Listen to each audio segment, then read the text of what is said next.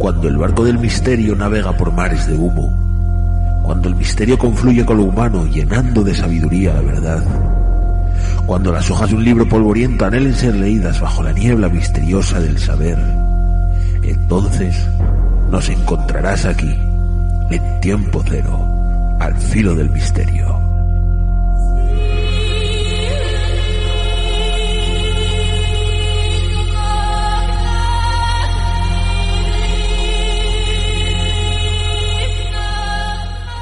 Sincronicidad es el término elegido por Carl Gustav Jung para aludir a la simultaneidad de dos sucesos vinculados por el sentido, pero de manera casual. Y bien, este será el tema de hoy de este programa de Estar Tiempo Cero, pero como cada semana, y pese a muchas temporadas que pasen, nunca cambiará. Un servidor, Bruno Rodríguez, os da la bienvenida a Tiempo Cero. Bienvenidos al Filo del Misterio.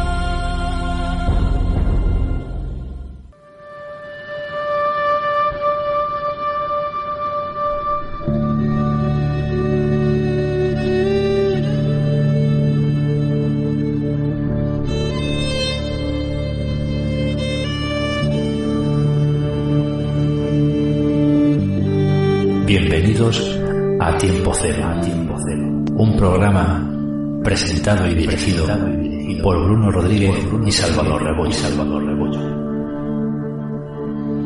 Te traeremos nuevas investigaciones, misterios, leyendas, leyendas. Sumérgete con nosotros en los misterios que encierran lo paranormal. Tiempo Cero, mirando al misterio con otros ojos.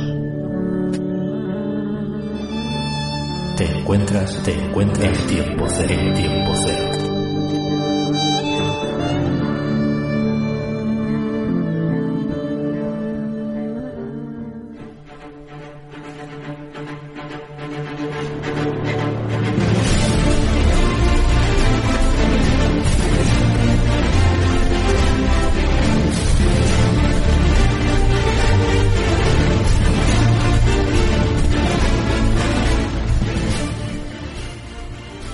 Bienvenidos y bien hallados sean a su espacio del misterio en estado puro.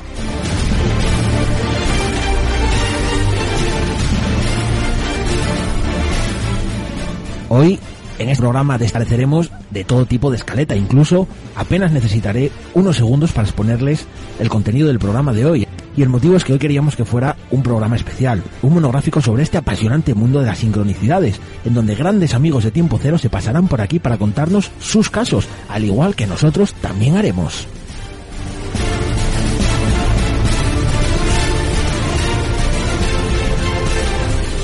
Casos de sincronicidad, casos que es imposible olvidar cuando hacen cambiar la vida de uno mismo. Imposible olvidar ese día que el destino quiso que todo cambiara. Un destino que pese a millones de detractores es difícil negar que existe. Estamos rodeados de sincronicidades, o como muchos las mal llaman, casualidades.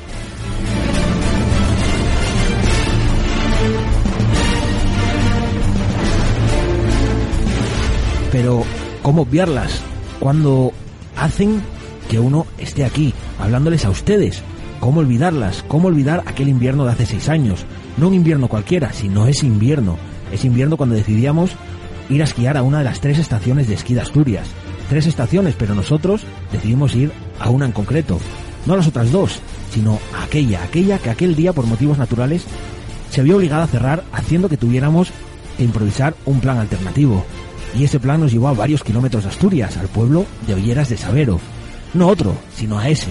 E incluso el destino se enrevesaba más aún, ya que parábamos ese coche en el que íbamos para comer algo y lo hacíamos delante de uno de esos sitios que hoy en día se han convertido en indispensables prácticamente en nuestras vidas, un lugar abandonado, una mina abandonada en donde el destino nos tenía guardada una gran sorpresa, una cadena de fenómenos que hoy en día conozco y ustedes también conocen de sobra y podemos catalogar como paranormales.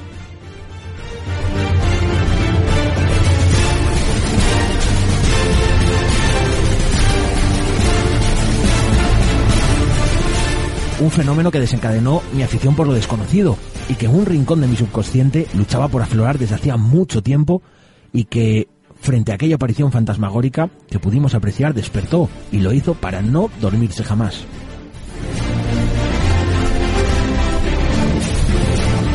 Varios días y ya en mi casa rebotaba entre varios websites y se me abrió una página web, una web que entonces hizo que realmente sí que me interesara por estos temas insólitos. No otra web, sino esta.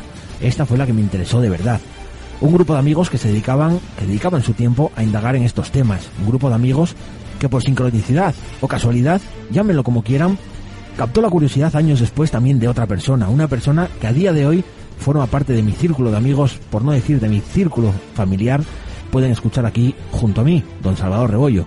Podría haber sido otro invierno, otra estación de esquí, otro pueblo o otra web, incluso otra persona que se interesara también por este grupo de amigos y nos salva pero no fue así. Una cadena de sincronicidades hizo que hoy en día pueda estar aquí, hablándoles a ustedes y dedicándome a investigar eso que en su día el destino puso mi camino, o por el contrario, yo fui quien me puse en el camino del destino.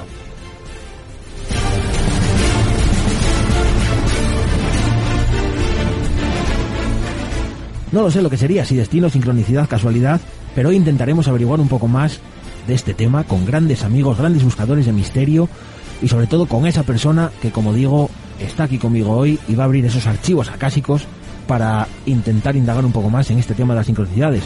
Salvador Rebollo, compañero, muy buenas y misteriosas noches, compañero. Pues muy buenas noches, Bruno, muy buenas a todos. Aquí estamos, un día más, una noche más en ese misterio. Gracias por esa introducción. Y sí, hoy hablaremos sobre esa sincronicidad, casualidad, llamámoslo como sea, llamémoslo X, que esa sincronicidad, esos casos que están ahí, pues llevan a, que en cierto momento de nuestra vida, pues esa sincronicidad nos lleve a una causa, un efecto, una causa. Así es. Mucho debemos al destino, ¿no? Este programa, por ejemplo, ¿no? A esas causalidades, casualidades, llámenlo como quieran. Pues yo creo que como iban a pasar por aquí un montón de invitados, de grandes amigos que ya han pasado por aquí para contarnos esos casos de sincronicidades que han formado parte de su vida y que en algunos casos la han llegado a cambiar, si te parece bien, empezamos por tu... Quizá este audio llegó a ti por casualidad y ni siquiera sabes de qué va. Es posible que simplemente lo encontraras mientras buscabas algo que nada tiene que ver con lo que necesitas. Cabe la probabilidad de que te lo recomendara alguien o que algún conocido lo compartiera en una red social. ¿Quién sabe? ¿Crees en la casualidad o en la causalidad? ¿Crees que los sucesos responden a una pura ley de probabilidades? ¿O piensas que de alguna manera existe un plan maestro, algo así como un destino? Te contaré algunos casos que te darán que pensar. Como sabes, la penicilina fue descubierta por Alexander Fleming en los años 20 del pasado siglo. Lo que tal vez desconocías es que el científico escocés estudiaba la gripe y que, por un error humano en el tratamiento de las muestras, debido a su incorregible despiste, una de ellas se infectó con un extraño moho azul verdoso, algo que posteriormente salvaría millones de vidas. De haber sido Fleming más meticuloso en las técnicas de laboratorio, probablemente no habría descubierto nada. La historia humana de descubrimientos e inventos está plagada de situaciones similares. Sin ir más lejos, Cristóbal Colón no pretendía ni de lejos descubrir un nuevo mundo aunque tal vez este no sea el caso más ejemplar, pues en realidad Colón, como muchos otros, no descubrió nada. América ya tenía unos dignos pobladores que no necesitaban ser descubiertos. Todo lo más encontró una mina a la que expoliar. Pero vayamos a otros casos. La Viagra apareció mientras se buscaba un medicamento contra la hipertensión. Los rayos X, los hornos microondas, la vacuna contra la polio, el coñac y hasta las papas chips fueron productos de la casualidad. Existe un nombre para ese hallazgo afortunado e inesperado que se produce cuando se está buscando otra cosa distinta. Se llama serendipia. ¿Te ha sucedido alguna vez? Seguro que sí. La pregunta que nos ronda la cabeza es, ¿fue casualidad o causalidad? ¿Qué probabilidades existen de encontrar una cosa que no se está buscando? Máxime, cuando lo que se encuentra salva la vida de millones de personas. Sigamos con más casualidades. ¿Alguna vez has pensado en alguien de quien no sabías nada desde hace tiempo y al poco te lo encuentras casualmente? ¿O tomas el teléfono para llamar a alguien y en ese instante recibes su llamada como si estuvieran conectados? ¿Te ha pasado que la persona que necesitas aparece casi de la nada? Un consejo publicitario en un momento determinado, una canción que suena en la radio, una fugaz conversación que no tenías que oír. ¿Te ha sucedido una coincidencia tan extremadamente improbable que te resulte casi mágica? Sucesos a priori sin conexión alguna, pero que de alguna manera, uniéndolos, cobran sentido. Seguro que alguna vez habrás pensado, esto no puede ser casualidad. Pues el mundo está plagado de ellos. Te invito a que investigues un poco. Te resultará cuando menos asombroso. Personas con vidas casi idénticas o que salvan su vida en circunstancias casi imposibles para salvar luego la vida a otras personas, o que encuentran exactamente lo que necesitan cuando lo necesitan. ¿Es casual? ¿Es causal? En ese caso, ¿quién o qué lo causa? ¿Por qué? Y lo más importante, ¿para qué lo causa? Si te detienes un momento pareciera como si existiera un agente organizador en el universo que escapa a nuestra comprensión y que a golpe de casualidades dibuja el rumbo de nuestras vidas.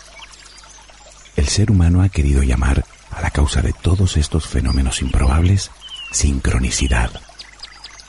El término lo acuñó el psicólogo Carl Gustav Jung a mediados del siglo XX, refiriéndose a la simultaneidad de dos sucesos vinculados por el sentido, pero de manera no causal, es decir, uno no depende en absoluto del otro. Muy resumidamente, Jung llegó a la conclusión de que hay una íntima conexión entre el individuo y su entorno y que en determinados momentos ejerce algo así como una atracción que acaba creando circunstancias coincidentes, circunstancias con un valor específico para la persona que la vive, digamos con un significado simbólico. Para algunos es una ley universal, para otros una simple ley de probabilidades. En realidad, nadie ha logrado demostrar nada, ni los unos ni los otros. Aunque todos buscan en definitiva lo mismo, dar un sentido lógico a algo que a priori no parece tenerlo.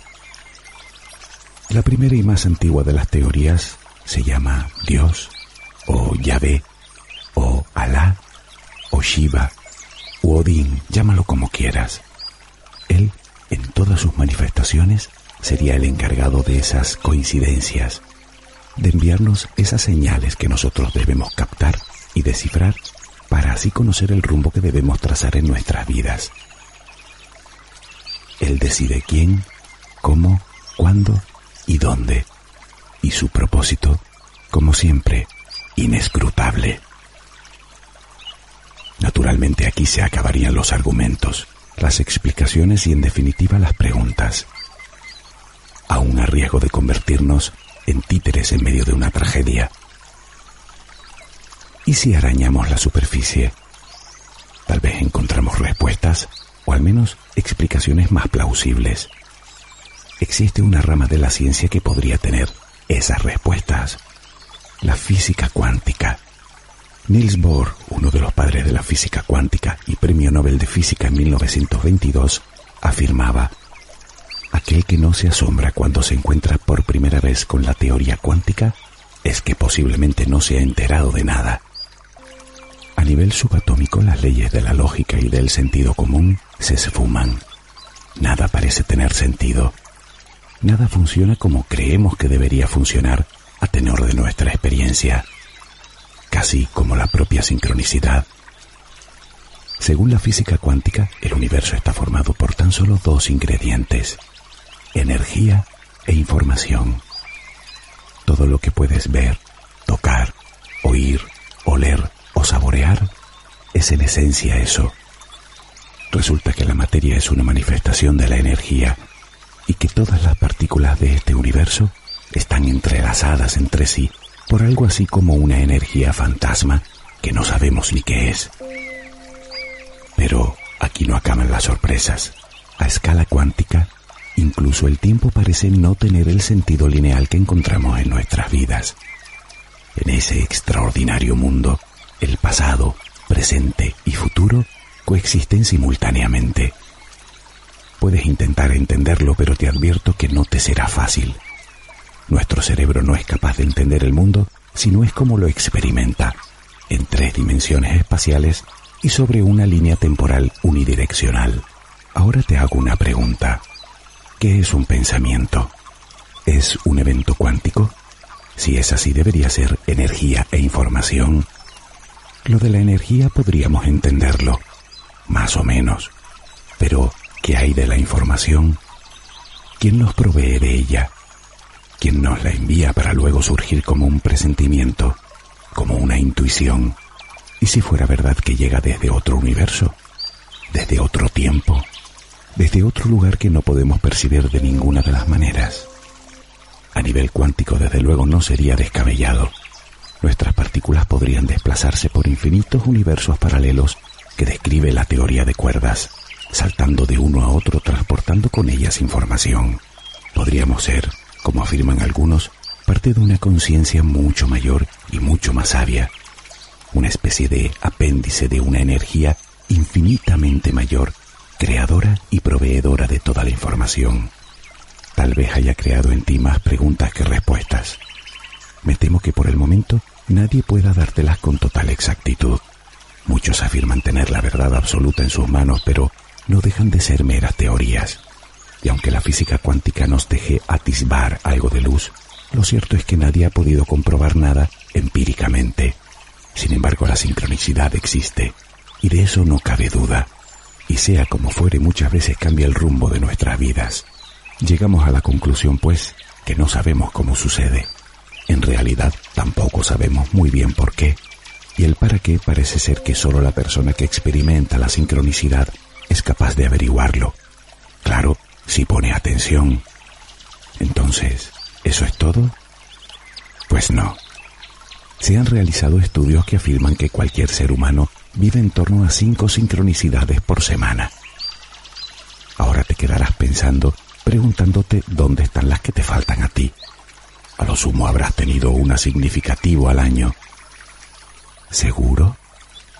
Eche un vistazo al pasado quizá no fueran todas tan trascendentales en un primer momento. Aún así probablemente pensarás que te suceden muy pocas. Quizás sea porque para detectarlas hay que tener algo en cuenta. Y es que, con toda la controversia existente entre quienes defienden una u otra teoría, parece que al final sí hay algo en lo que todos se ponen de acuerdo. La sincronicidad aparece justo cuando estamos atentos al presente. Es decir, si tienes la mente siempre en el pasado o en el futuro, esas casualidades pasarán por delante de ti y no serás capaz de verlas. Piensa que la mente ve lo que quiere ver. El pasado es una página de tu diario escrita con tinta imborrable que puedes leer cada día si lo deseas, pero que de ningún modo puedes modificar ni arrancar. Solo cabe reconciliarte con él y dejarlo marchar. Por el contrario, el futuro son las páginas que aún no puedes escribir, por mucho que intentes pasar la hoja. Trae tu mente al presente, viviendo cada momento como el único que puedes vivir.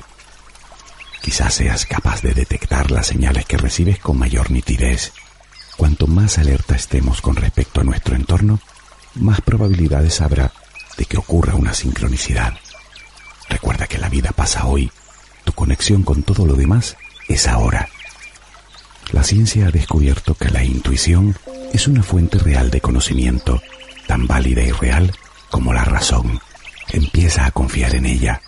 La sincronicidad podría ser un hecho esotérico, puramente espiritual, o bien podría ser el resultado de la propia complejidad del universo que no llegamos ni siquiera a vislumbrar. Quizás sea todo a la vez es posible que en la sincronicidad estén escondidas las claves del Dharma, del karma, de la ley de atracción. Es posible que no tengamos ni idea. ¿Qué piensas tú? Recuerda que la mayor de las casualidades, mucho mayor que cualquier sincronicidad que puedas llegar a vivir, es tu simple presencia aquí y ahora. Eres un milagro. Que tengas una luminosa jornada. Viaja con nosotros, nosotros al centro del misterio, del misterio, del misterio.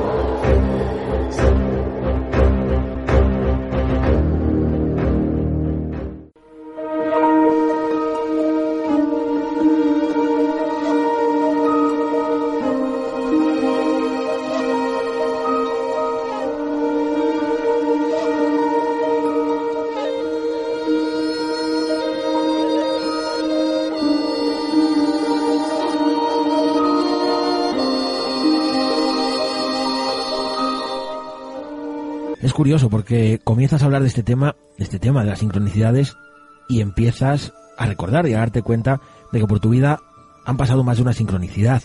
De hecho, este programa de hoy es casi eh, una sincronicidad, ya que el otro día, en una reposición de Cuarto Milenio, eh, hablaban del gran Julián Lago, que todos recordaréis, de Misterios sin Resolver, entre otros eh, magníficos programas. No, no conteste ahora, hágalo después de la publicidad.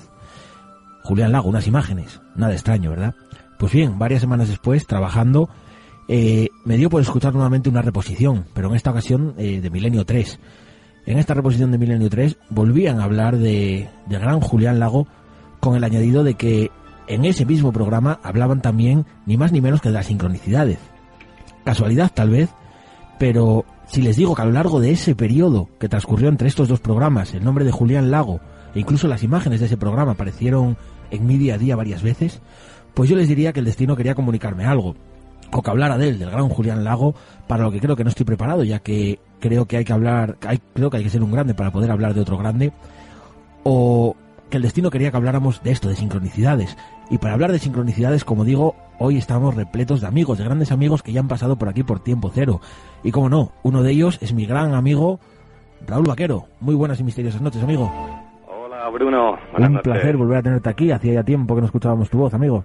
Sí, la verdad es que sí, pero bueno, nuevamente empezamos con una temporada. Claro que sí. este programa y yo no puedo decir que no, ya lo sabes. Claro que sí, estamos con grandes amigos que os pasasteis por aquí y en esta ocasión queremos que nos contéis esas sincronicidades que yo creo que todos los investigadores del mundo del misterio alguna vez eh, pues hemos tenido, ¿no? Nos hemos cruzado, ¿no? Con el destino en alguna ocasión.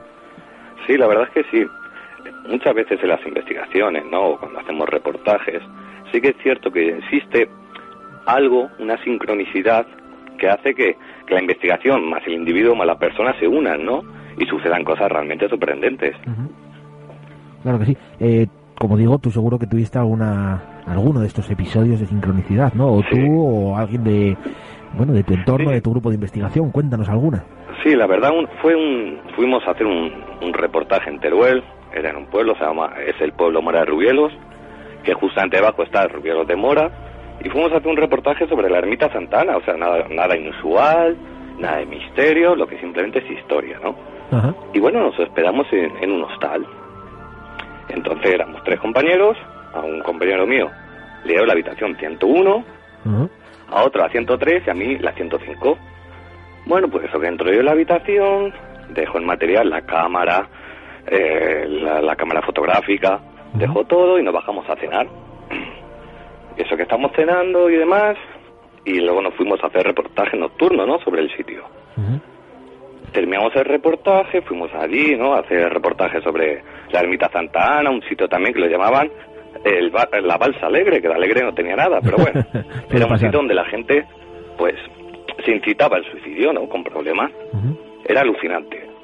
Entonces, nada, cogimos y terminé de hacer todo el reportaje, llegamos a la habitación y yo, pues, la verdad, pues, no, pues no quería dormir yo, no sé por qué, pero yo no quería dormir en esa habitación. Entonces, como son camas dobles, pues bueno, fui a la habitación de mi compañero, empezamos a ver el vídeo, el audio y demás, todo muy bien. Llegamos a la mañana siguiente, yo me quedo esa noche allí en esa habitación con él, ¿no? Ya te digo que eran camas dobles. Llamo a la mañana siguiente, bajamos a desayunar, todo muy bien, la verdad salió todo estupendo, fuimos a hacer el reportaje también de día y cuando, claro, como los del hostal se portaron también con nosotros, pues queríamos hacerle pues un homenaje a la página web, ¿no? Para ellos. Entonces, claro, las camas y las habitaciones estaban deshechas, menos la mía, concretamente la mía, que yo no había entrado. Entonces, bueno, entran mis dos compañeros y yo, que esto es lo que hablamos de las sincronicidades, pues, inconscientemente, pues yo me quedé en la puerta. Yo no, yo no entré, no me preguntes por qué, pero yo me quedé ahí en la puerta, mientras mis compañeros están echando fotos a la habitación, a la terraza, al paisaje, ¿no? Tan bonito que tiene Teruel. Bueno, llegamos, terminamos, bajamos para comer y resulta que viene el jefe de recepción y nos dice, nos explica, bueno, nos pregunta que a dónde va el alma después de morir. Bueno, pues ya sabes tú las teorías que existen, ¿no? Sobre el alma y demás. Y nos comenta, curiosamente, que esto es lo que hablamos de las sincronicidades, que en la habitación donde yo me hospedaba, la 105, resulta que en esa habitación, unas semanas antes, había fallecido una mujer de, de un infarto en las fiestas del pueblo.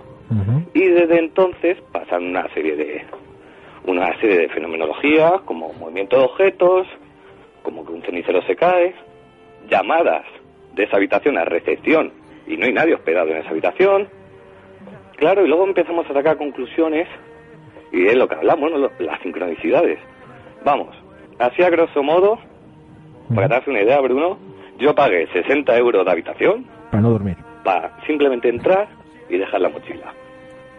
Y claro, fuimos hablando y resulta, pues fíjate que ni entré para el tema de las fotografías, ni tampoco entré ni para dormir, ni, ni siquiera para ducharme, cuidado, porque me duché en la habitación de mi compañero.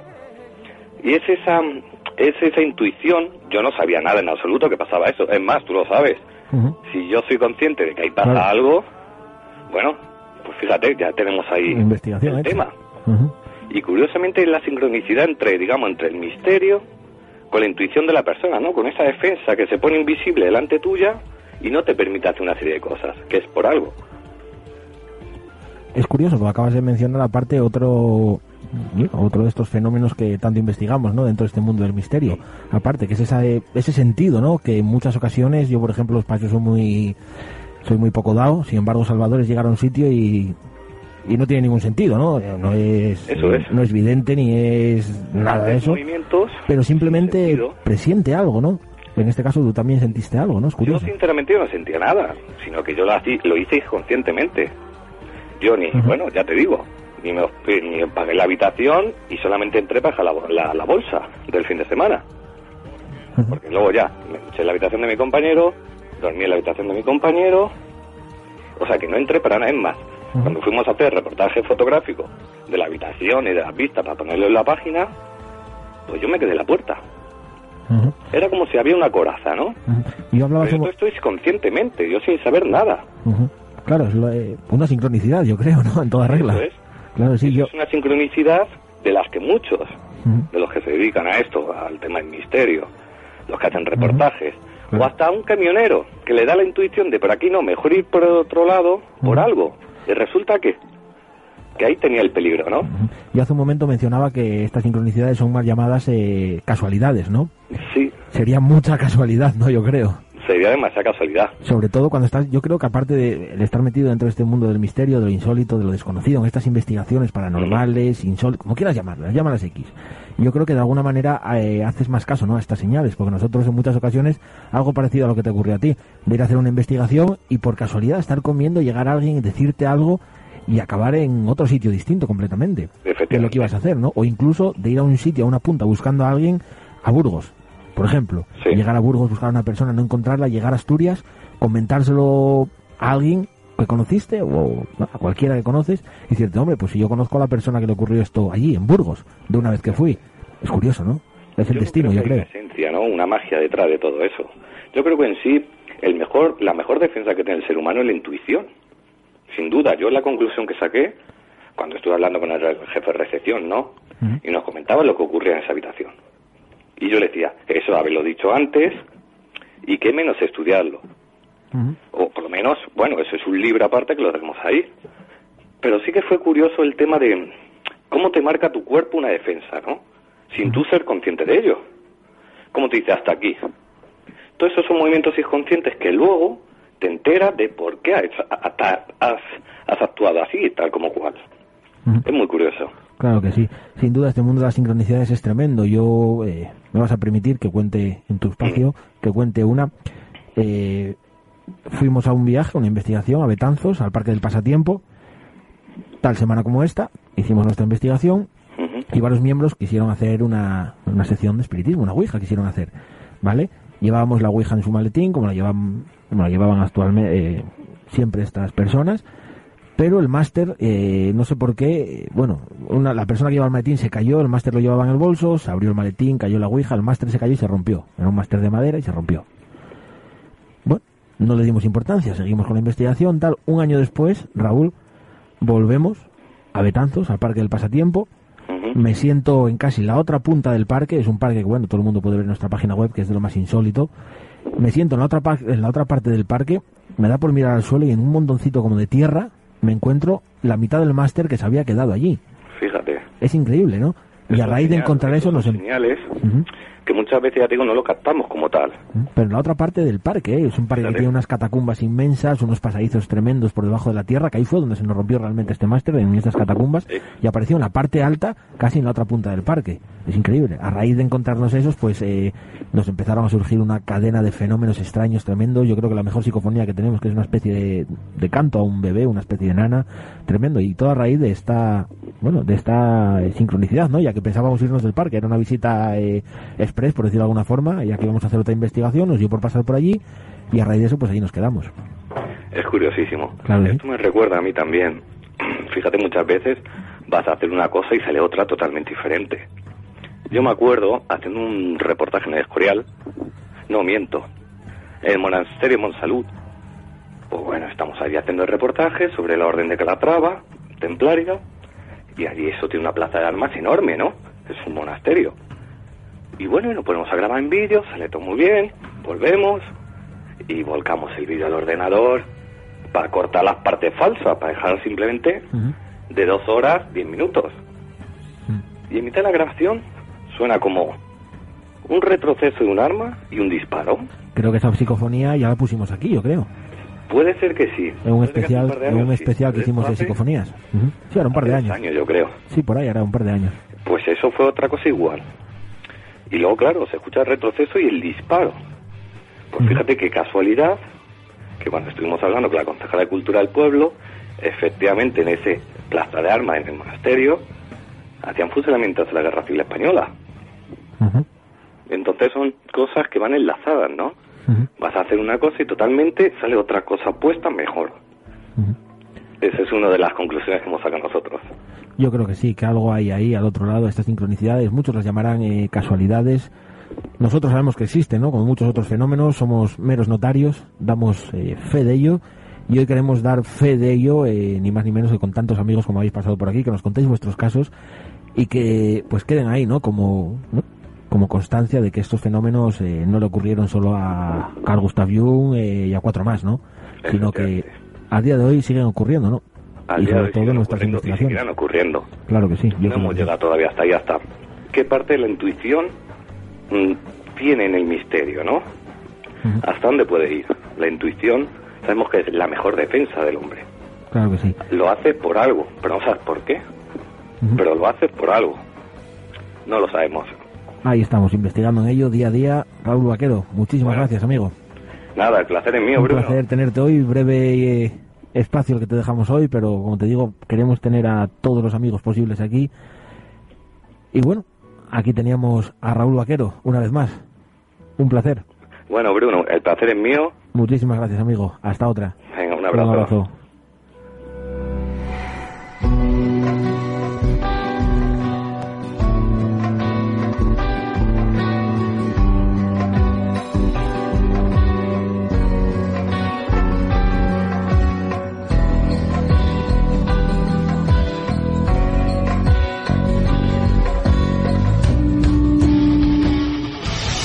una vía de contacto. Tiempo cero 2008 arroba hotmail.com.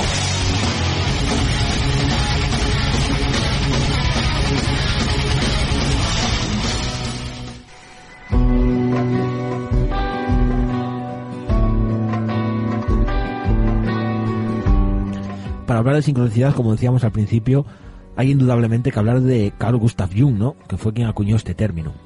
Una persona envuelta en un halo, yo creo, un tanto eh, misteriosa, ¿no? En cuanto a estos fenómenos y muchos otros que le ocurrieron a lo largo de su vida.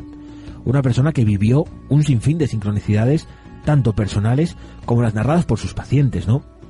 Y probablemente la sincronicidad, de, yo creo, más contada, más narrada, ocurrida a uno de sus pacientes, es la famosa sincronicidad eh, bautizada como el escarabajo de oro, ¿no? En ella básicamente cuenta eh, cómo una de sus pacientes, en un momento muy decisivo de su terapia, de su tratamiento con Carl Gustav Jung, pues le contaba un sueño, le contaba un sueño que esta mujer había tenido. En él eh, le regalaban un escarabajo de oro, un símbolo por otro lado eh, muy usual ¿no? en la cultura egipcia.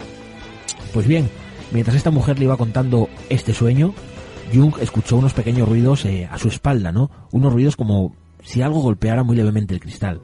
Al darse la vuelta, Jung pudo ver eh, un insecto volador que insistentemente y extrañamente no paraba de chocarse con el cristal. Jung abrió la ventana, cazó este insecto al vuelo y vio que era un escarabajo volador, un escarabajo de color dorado, amarillo. Es extraño, ¿no? Un escarabajo es prácticamente muy difícil que se deje coger y más que aparezca viendo gente, ¿no? Pues bien, lo cazó al vuelo, se lo enseñó a la paciente, la cual se quedó sorprendidísima y desde ese día, desde entonces, eh, esta mujer empezó a confiar plenamente en la terapia de Jung con una fe ciega tremenda y ahí empezó su curación, ¿no? Quizás el destino quiso que en ese momento de, de indecisión de esta mujer, pues, eh, no sé, dejarle una señal de alguna manera para que confiara más en esta terapia, ¿no? Sin duda no deja de ser un gran enigma este mundo de las sincronicidades. Y para saber más, un nuevo amigo, Francisco Narla, muy buenas y misteriosas noches, amigo. Muy buenas, un placer estar Un placer, nuevamente. Te teníamos aquí hace muy poquito, prácticamente antes de nuestras vacaciones, presentándonos tu libro. ¿Cómo va esa venta? Pues la verdad es que no, no hay queja ninguna.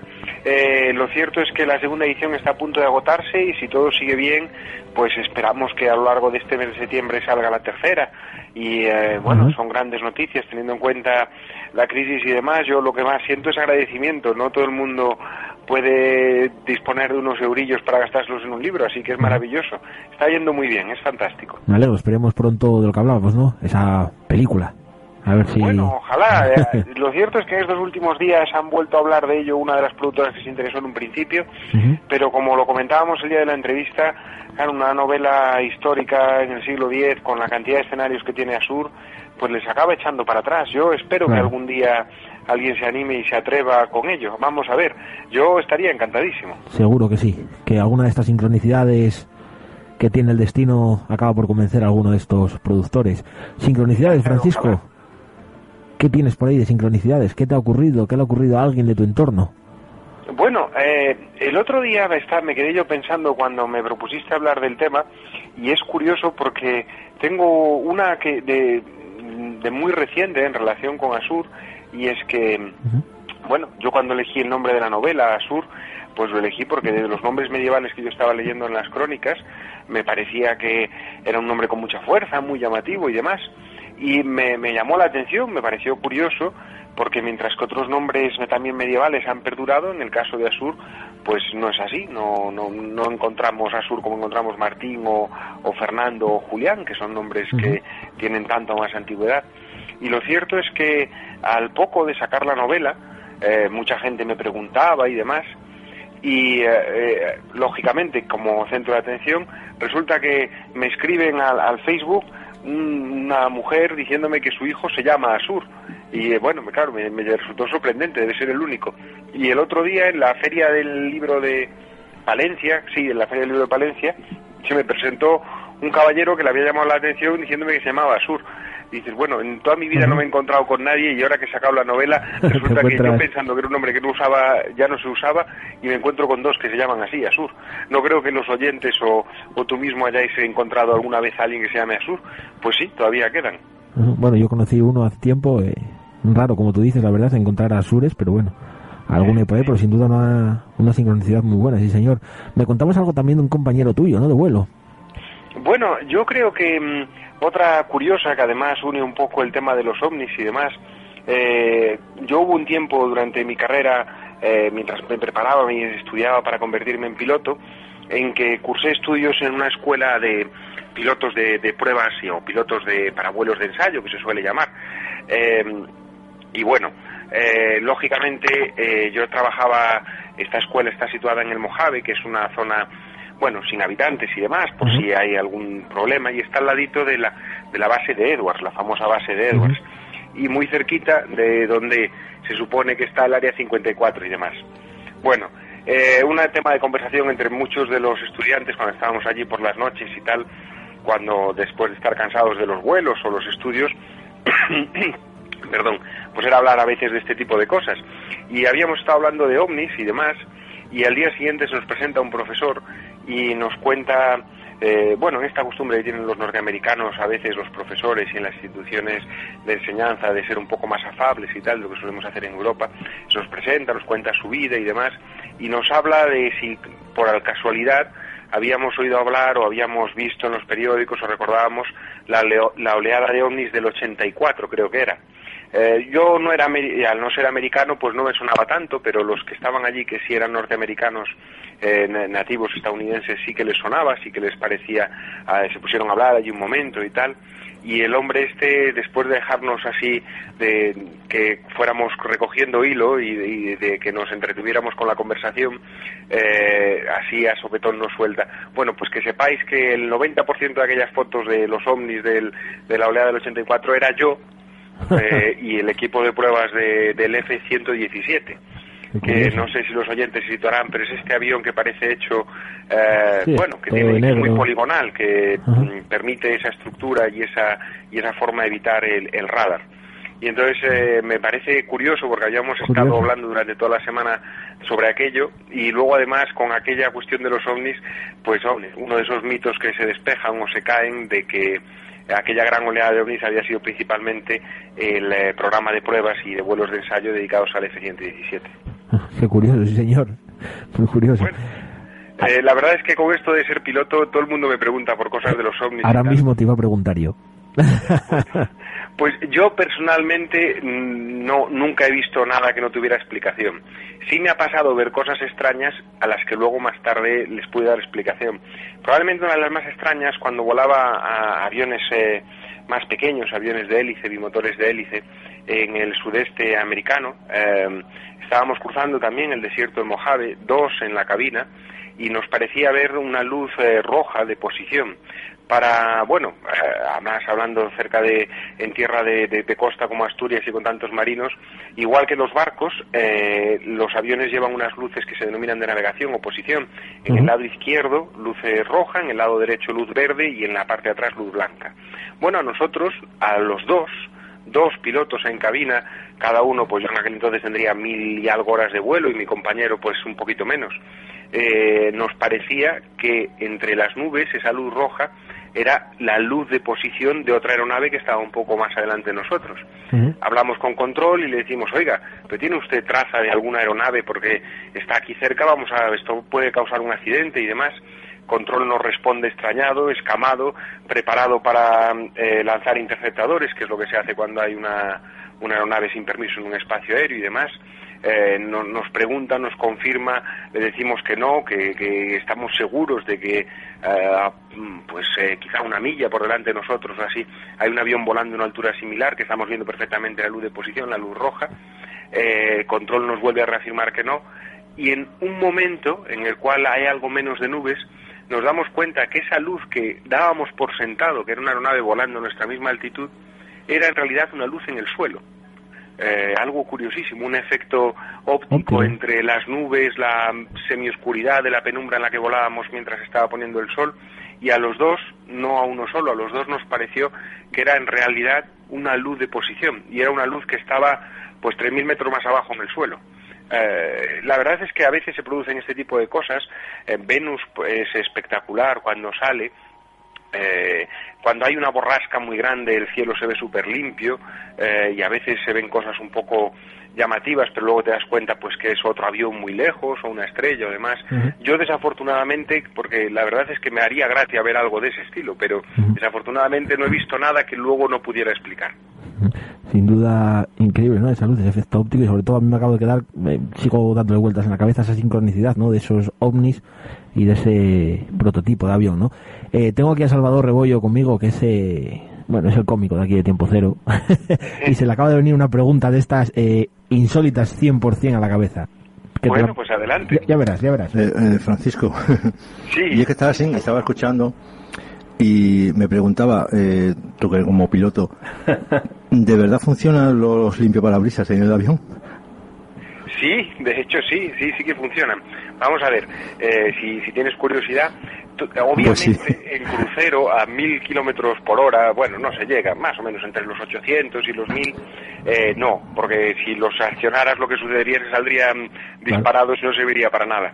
Eh, independientemente de eso, eh, cuando vas a velocidades más pequeñas y según la construcción del avión y el modelo de avión, no todos lo tienen, pero muchos modelos sí lo tienen, eh, tienen una limitación de velocidad máxima a la que los puedes utilizar pa- para evitar eso, que sean desprendidos, y sí que funcionan y son bastante necesarios, porque en general, eh, excepto determinados aviones en determinados aeropuertos, eh, que se puede hacer todo eh, en base a las ayudas instrumentales, eh, la carrera de aterrizaje y la carrera de despegue se hacen siempre en condiciones visuales. Lo que tú necesitas es tener la referencia del horizonte. Entonces, cuando llueve mucho, mucho, mucho, mucho, no solo usamos los limpiaparabrisas, sino que incluso hay un tipo de productos que se llaman repelentes de lluvia, que básicamente permiten crear una película hidrófuga sobre el cristal y que hacen que el agua resbale más fácilmente. Digamos, entre comillas, que es como si cubriéramos, eh, bueno, como si uno intenta echar agua encima de cera, ¿no? Que, que se va escurriendo.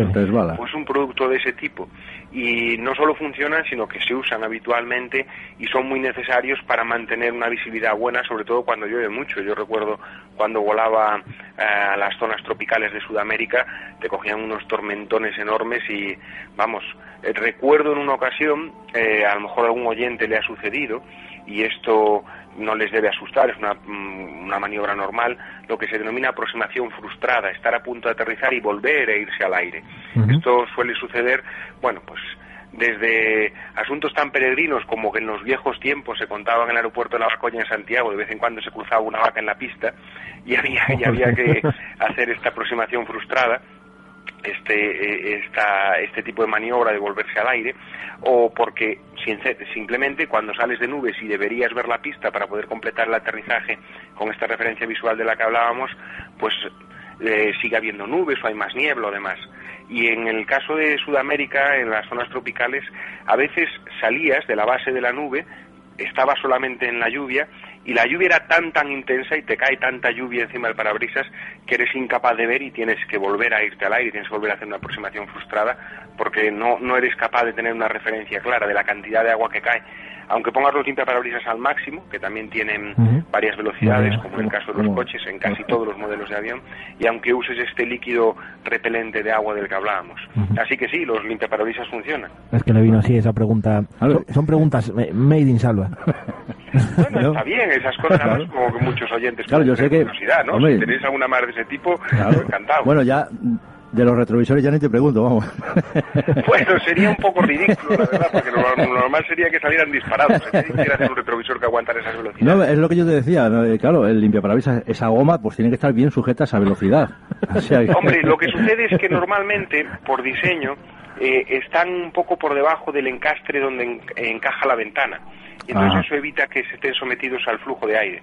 Esto es una cosa curiosa, pero bueno, vamos a hacer un ejemplo. A ver, eh, sí, se me ocurre un ejemplo sencillo para los oyentes. Eh, uno tiene el coche sucio, ¿no? Lleno de polvo.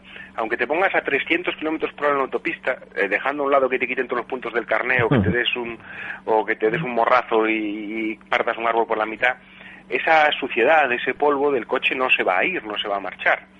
¿Por qué sucede eso? Bueno, pues estamos en Asturias, tierra de reos y salmones. De la misma manera en que los salmones y los reos descansan en el fondo del pozo, uno ve una corriente enorme y ve que el pez está tranquilo en el fondo del pozo. Bueno, ¿por qué? Porque cuando hay un flujo sobre una superficie, siendo en el río el agua que discurre sobre el cauce, o en el caso del coche el aire que discurre sobre la carrocería, la mm, lámina de, de fluido que está en íntimo contacto, la más pegadita, tiene una velocidad prácticamente nula. Matemáticamente se dice que si tendemos a acercarnos a la superficie de, sobre la que fluye el fluido, sea el líquido o el agua, eh, la velocidad tiende a ser cero. Por eso los peces descansan cerca del fondo, por eso el coche, por más rápido que vayamos, no se libra de la, de la suciedad. Entonces, cuando consigues eh, quedarte en esa capa, que se denomina capa límite, en la cual la velocidad es menor que la de la corriente externa, pues eh, es más fácil que los evitar que salgan disparados los limpiaparabrisas. ¿Qué es lo que sucede? Están justo pegaditos a esa capa límite. Sin duda, nadie mejor que un comandante, un volador profesional como es Francisco Narla, para hablarnos de estos eh, fenómenos extraños que tantos, eh, que tanta gente ha visto en el cielo y nadie mejor que un investigador y escritor para hablarnos de estas sincronicidades que ocurren en tantas ocasiones, ¿no? Por eso queríamos hablar contigo, porque sin duda nos bueno, ahora se me ocurre otra sincronicidad. Bueno, no sé, yo es que nunca he sabido muy bien la diferencia entre la sincronicidad y las casualidades un poco extremas, ¿no? Eso es lo que estamos intentando... Que yo, sea un experto. Pero otra cosa que te puedo contar es que una vez en Sydney, por trabajo, eh, por lo menos es, si no sincronicidad, es una casualidad muy interesante. Una vez en Sydney, por trabajo, eh, bueno, pues tenía yo la tarde libre y, no tenía que volar hasta el día siguiente y demás. Digamos, Sydney, yo que resido en Galicia y súper a gusto. Bueno, eh, es decir, para entendernos, en el quinto infierno, como aquel que dice, mira que no estará lejos Galicia de Sydney, de hecho Nueva Zelanda es nuestras antípodas. Bueno, pues voy paseando yo por Sydney, por una de las calles grandes que tiene, principales, y veo a alguien de lejos que me resulta familiar, y yo pienso para mí, bueno, es imposible. Pues no, efectivamente, cuando vamos acercando resulta que era un vecino de mi pueblo. Y mi pueblo tiene una docena de habitantes. Pero allí estaba, en Sydney. O sea, en el otro lado del mundo, ¿no? A veces el pañuelo, el mundo es un pañuelo arrugado. Claro que sí. Francisco, amigo, de verdad, muchísimas gracias por haberte pasado nuevamente por aquí en este tiempo cero. Y sin duda te deseamos nuevamente toda la suerte del mundo con tu libro, con Asur. Yo ya me lo he acabado al fin, he conseguido ah, terminarlo. Mm, ya te dije, bueno, ya te dije en las primeras páginas que me había leído que me había encantado, así que al completo mucho mejor. Y esperemos que, que esa adaptación cinematográfica se, se realice pronto, porque estamos esperándola. si entre todos hacemos fuerza, la verdad es que en todos los medios es una pregunta habitual, muchos lectores lo ponen en el Facebook y tal.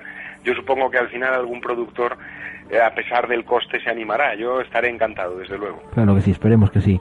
Amigo, muchísimas gracias y bueno, pronto volveremos a hablar contigo, seguro por sincronicidad, destino, casualidad, pero seguro que volveremos a tenerte aquí en tiempo cero. Bueno, será un placer hablar del tema que queráis. Yo ya sabéis que siempre podéis contar conmigo, que me encanta hablar con, los medios y estar en contacto con los lectores. Muchísimas gracias, Ron. A ti, seguro que la próxima de Salvador te preguntará si en la cabina tienes ceniceros, eh, porta bebidas, guantera o algo de eso. Bueno, no me preguntes si hay pornografía o alguna cosa de estas que se puede sacar uno de los colores, por todo, todo va bien.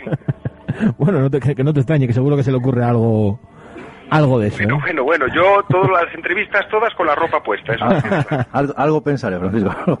bueno, muy bien. Francisco, amigo, un abrazo. Venga, un abrazo, gracias por todo.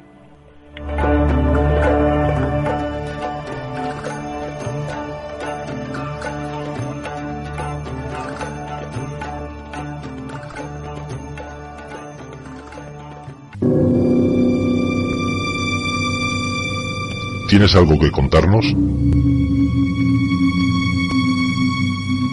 ¿Has tenido alguna experiencia y quieres compartirla con nosotros? Mándanos un correo a tiempo 2008 arroba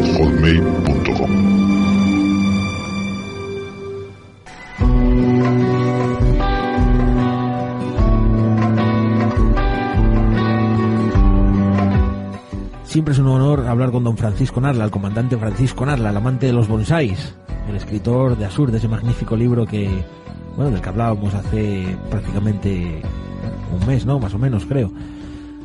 Sincronicidades. Salvador Rebollo. ¿Qué te ha ocurrido?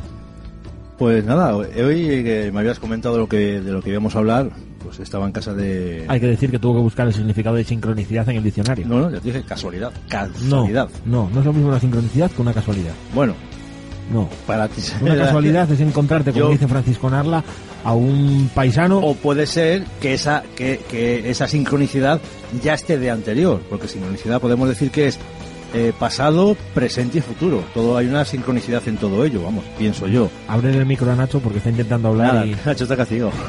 Nos lo dejamos.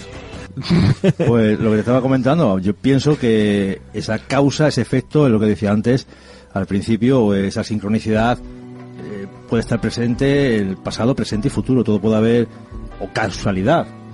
Pues lo que estaba, lo que estaba comentando antes, ¿no? Esta mañana estaba con mi madre en casa y bueno, había llegado la vecina de, arriba de, eh, de vacaciones y pues nada, estábamos comentando, nada, el otro día cuando vino tal, me pidió un litro de leche y nada, me dijo que me lo iba a devolver y tal. Y resulta que voy a salir de casa y en ese momento bajaba la, la vecina con el litro de leche.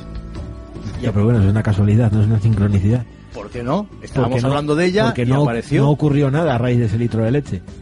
No, pero de lo que estábamos hablando. No, ya, pero bueno, es una Estábamos casualidad. hablando de, esa- de eso que había pasado y tal vez eso pues eh, causó causó esa sincronicidad para que esa vecina bajara y me No trajera el litro de De leche. hecho veo más casualidad que sincronicidad. Ignacio, Yo creo que como en casi la mayoría de los temas tiene mucho que ver la sugestión y, y el pensamiento y la creencia de cada uno. no, no, para nada. Y yo lo que he leído del tema, hubo varios investigadores que dijeron que un, un gran factor que influye en la, en la causalidad es, es mucho la creencia de la persona y el creer que pueda llegar a pasar lo que pasó. No es que lo llegues a creer, es que te ocurre realmente. Yo el caso que conté hace un momento de Betanzos, a mí nadie me puede negar ni decirme que estaba sugestionado, cuando casi un año después, en la otra punta del Parque del Pasatiempo, yo me encontré la mitad del máster que se nos había roto hacía un año. Y a raíz de ahí que nos empezaron a ocurrir, Salvador Rebollo, todas esas psicofonías, parafonías que captamos y todo lo que nos ocurrió allí. Yo no estaba sugestionado para nada. Yo lo vi, fue físico. Ese máster estaba allí. Después de un año, la gente limpió el parque, los, la gente que limpia el parque lo limpió, pasaron por allí millones de visitantes y yo me senté en aquel banco, no en otro. Me senté en ese banco y me encontré ese máster. ¿Por qué? Porque nadie limpió. Salva, me quitas los momentos de misterio. A ver, eh, es lógico, vamos a ver, es No, como... no, no es lógico. Sí. No es lógico. Cuando yo dejé ese máster en las catacumbas del Parque del Pasatiempo, yo me lo encontré en la parte de arriba. ¿Que lo cogió alguien y lo tiró allí? Puede Posi- ser. No, posiblemente Puede ser, sí, pero ¿por qué yo me senté en ese banco y no en otro? porque te apeteció en ese Casualidad. momento, pues... Casualidad. Casualidad, Sincroni- causalidad. Sincronicidad. Cada cosa tiene su nombre. Sincronicidad, no es casualidad. Es que al día siguiente yo fuera y ese máster siguiera allí. Sería una casualidad que no hubieran limpiado. O que yo viera al señor de la limpieza que tenía el recogedor lleno de lo que recogió y que estuviera ese máster. No, yo te hablo un año después. Es una sincronicidad. Qué poco creyentes sois. No, hombre, duda. todo, todo tiene un porqué. Vamos a ver, eh, es lo que estamos hablando. Eh, esa sincronicidad eh, puede estar basado en un hecho que no quiere decir, por ejemplo, es como te digo yo, eh, tú vas a trabajar por una calle. Yo, por ejemplo, estoy habituado a pasar siempre por una calle. Pues tú ponte en ese momento, ese día, un día en concreto, un día de la semana, te encuentras que esa calle está cortada. Lo primero que piensas es, jolín, voy a llegar tarde, voy a llegar... Pero igual, esa sincronicidad de que tú, en vez de ir por esa calle, mm, elijas ir por otra calle, eliges, bueno, tienes que ir por otra calle porque esa calle está cortada, y resulta que en ese momento que tú pasas por esa calle nueva, eh, o, o pasas por primera vez por esa calle, te das cuenta de que hay un, un restaurante. Ya, pero, Pero- eso es un hecho eh, causal, no es acausal, que es lo que Pero tiene bueno, que ser. esa sincronicidad de que tú, por ejemplo, no ese desvío de esa no es calle, sincronicidad. A ti te han obligado a desviarte por esa calle porque la otra calle estaba bueno, cortada. pero bueno, pero esa sincronicidad, por ejemplo, si yo esa calle no hubiera estado cortada, yo no hubiera visto ese restaurante nuevo. Ya, pero eso no es una sincronicidad.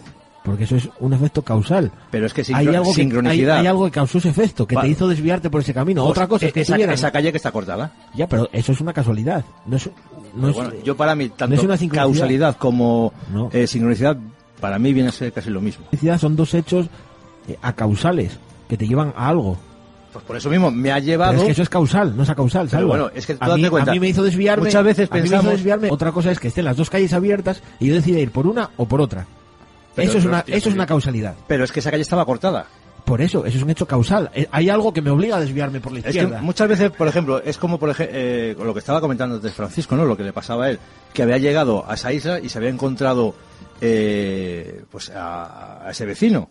Pero eso es una casualidad. Porque él tenía que ir a esa isla y su vecino, Pero ¿por qué tenía que ir a esa isla? Es que, a ver, es... es- por motivos de trabajo, Salva, Ya, porque pero- él aterrizó ahí. Pero a ver, escúchame. A él no le dijeron, puedes elegir entre Inglaterra y Australia. Pues no, me voy a Australia, porque Australia se puedes elegir en Inglaterra. Eso es una sincronicidad. Otra cosa es que te impongan que tienes que ir a Australia. Esto es lo mismo, a ti te están imponiendo a desviarte por esa calle, porque la otra está cerrada por obras. Pero Otra bueno, cosa es que tú tengas las dos es- calles abiertas. Pero tú tienes esa, esa- Es, por ejemplo, cuando te pasa algo y dices, pues mira, iba hablando de fulanito y me lo encontré de tal, qué casualidad. ¿Por qué tiene que ser casualidad? Porque es una casualidad que te lo encontraste. No, mira, te voy, a, te voy a explicar, bueno, te voy a, a ver si me acuerdo de hace tiempo, ya pues, hará un par de años, que me ha venido ahora a la cabeza. Eh, vamos a ver, eh, verás, te comento, a ver si me acuerdo ahora, déjame me centre. Vale. Esto es eh, un- una pareja, un chico y una chica en Estados Unidos, eh, no me acuerdo ahora mismo el año. Eh, pues ese chico eh, llevaba tiempo saliendo con esa chica, un par de años, tres años, y resulta que ese chico, eh, antes de casarse, decide dejar a la novia. El hermano de la novia, pues viendo que la que su hermana había intentado suicidarse, eh, suicidarse, eh, pues entonces el hermano decidió vengarse de- del novio, del exnovio. ¿Qué pasa? Ese hermano coge un rifle y pues eh, un día que pasaba el exnovio por la calle, le dispara. Pues con tan mala suerte que esa bala se queda incrustada en un árbol. Bueno, pues resulta que pasan los años, 20 años en concreto, y resulta que esos 20 años después, ese exnovio compra esa finca. Había un montón de árboles, entonces para eh, limpiar la, la finca de árboles decide di- dinamitarlos. Con tan mala suerte que en el momento que explota el árbol, esa bala que llevaba 20 años en ese árbol sale despedida. Eso es una sincronicidad. Pues, eh, Pero es una sincronicidad porque él podía, porque ca- él podía haber- casualidad también, No, porque esa, no. esa- esa casualidad es que esa, esa No. falló el tiro, Casualidad. quedó en el árbol y esperó 20 años después. No, eso es una sincronicidad, porque él pudo elegir entre más fincas y eligió esa. Eso es una sincronicidad, no es una casualidad. Es un efecto Puede a causal. ser también, a Porque él causal. pudo, él, pudo ele- causal. él pudo elegir más fincas, sin embargo, eligió esa. Es lo mismo que tú dices en la calle. Esa calle está cerrada, tienes que desviarte por otra. No elegiste tú. ¿Cuántas, ¿En cuántas ocasiones vamos buscando a un- alguien en una investigación a Manolito? Tienes dos calles. ¿Qué nos, Pero es que lo que ¿qué nos pasó? ¿Qué nos pasó? Recuerda en Garbandal. Buscando a la tía de, bueno, no me acuerdo cómo se llaman las de Garbandal. Teresa. De Teresa. Había tres calles. Decidimos ir por una de ellas, no por las otras dos, por esa calle. Había 40 casas. Decidimos ir a picar a una en concreto. Qué casualidad, ¿no? Dirás tú. Que era la calle no, de- no es una casualidad, es una sincronicidad. Fuimos a picar, fuimos a entrar en la calle donde vivía la tía de Teresa, a la casa donde vivía la tía de Teresa y encontramos a la tía de Teresa. Para- Llámalo casualidad. para mí, yo yo llamo sincronicidad. Podía haber, ver- tirado, podía haber tirado por otras calles, podía haber picado a otras casas. Nosotros fuimos a esas. El destino, tal vez, llámalo como quieras. Veamos lo que opina nuestro siguiente invitado. Así es, en unos segundos tendremos con nosotros al gran Marcelino Requejo, al rey de los ovnis.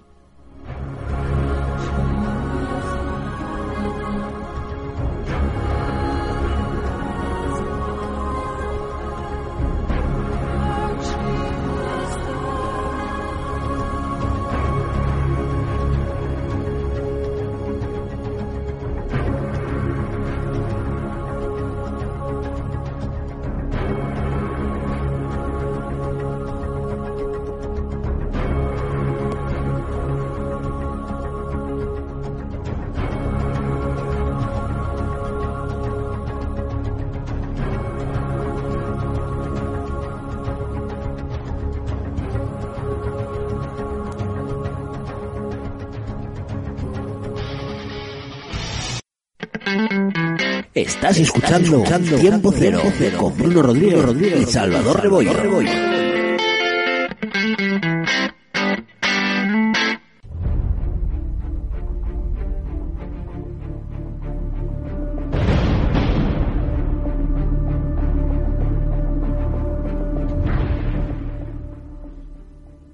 Pues como os decíamos, ya tenemos al otro lado del teléfono, del hilo telefónico, como se solía decir antes, a don Marcelino Requejo. Muy buenas y misteriosas noches, amigo. Buenas noches. Un placer volver a tenerte aquí hoy. Hacía tiempo que no escuchábamos tu voz también, pero como siempre, un placer. Igualmente, igualmente, Bruno. Hablábamos de sincronicidades, casualidades, como las llama mi compañero Salvador Rebollo, y estamos hablando con grandes amigos que os pasasteis ya por aquí, por tiempo cero, grandes investigadores a los que hasta ahora eh, el destino eh, los ha puesto a prueba en muchas ocasiones y sin duda eh, todos apoyan esta definición, ¿no? Sincronicidad. Sincronicidad. Yo creo que el término es bastante acertado. Podemos llamarle casualidad, coincidencia, cada uno le puede llamar como quiera, pero yo siempre he pensado que detrás hay una mano o algo extraño que, que tiene organizado todo eso. Tú como investigador ufológico, temas de ovnis, me imagino que sincronicidades habrás tenido bastantes.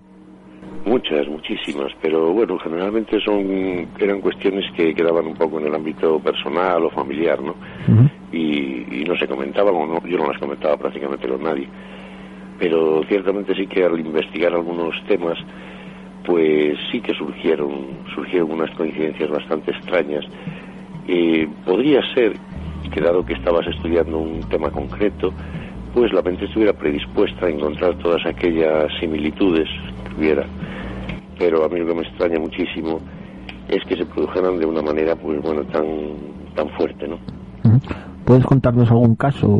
¿Tienes alguno que recuerdes y que quieras contarnos? Pues mira, yo creo que el, el que más me, me, llamó la atención fue el caso de los billares de Jaén, que no sé si los oyentes recordarán el caso de, de un avistamiento ovni que hubo en, en los billares en Jaén en 1996. A raíz de aquello, recuerdo que Juan José Benítez escribió un libro que se llamaba Ricky B, uh -huh. en el que trataba sobre un anillo que había encontrado en el Mar Rojo y que llevaba los 101 palo, cero palo, palo, que palo. llamaba él. Uh -huh. Y yo estuve con Benítez en una ocasión y me enseñó el anillo. Y era bastante curioso la historia, la relación que existía entre todo aquello.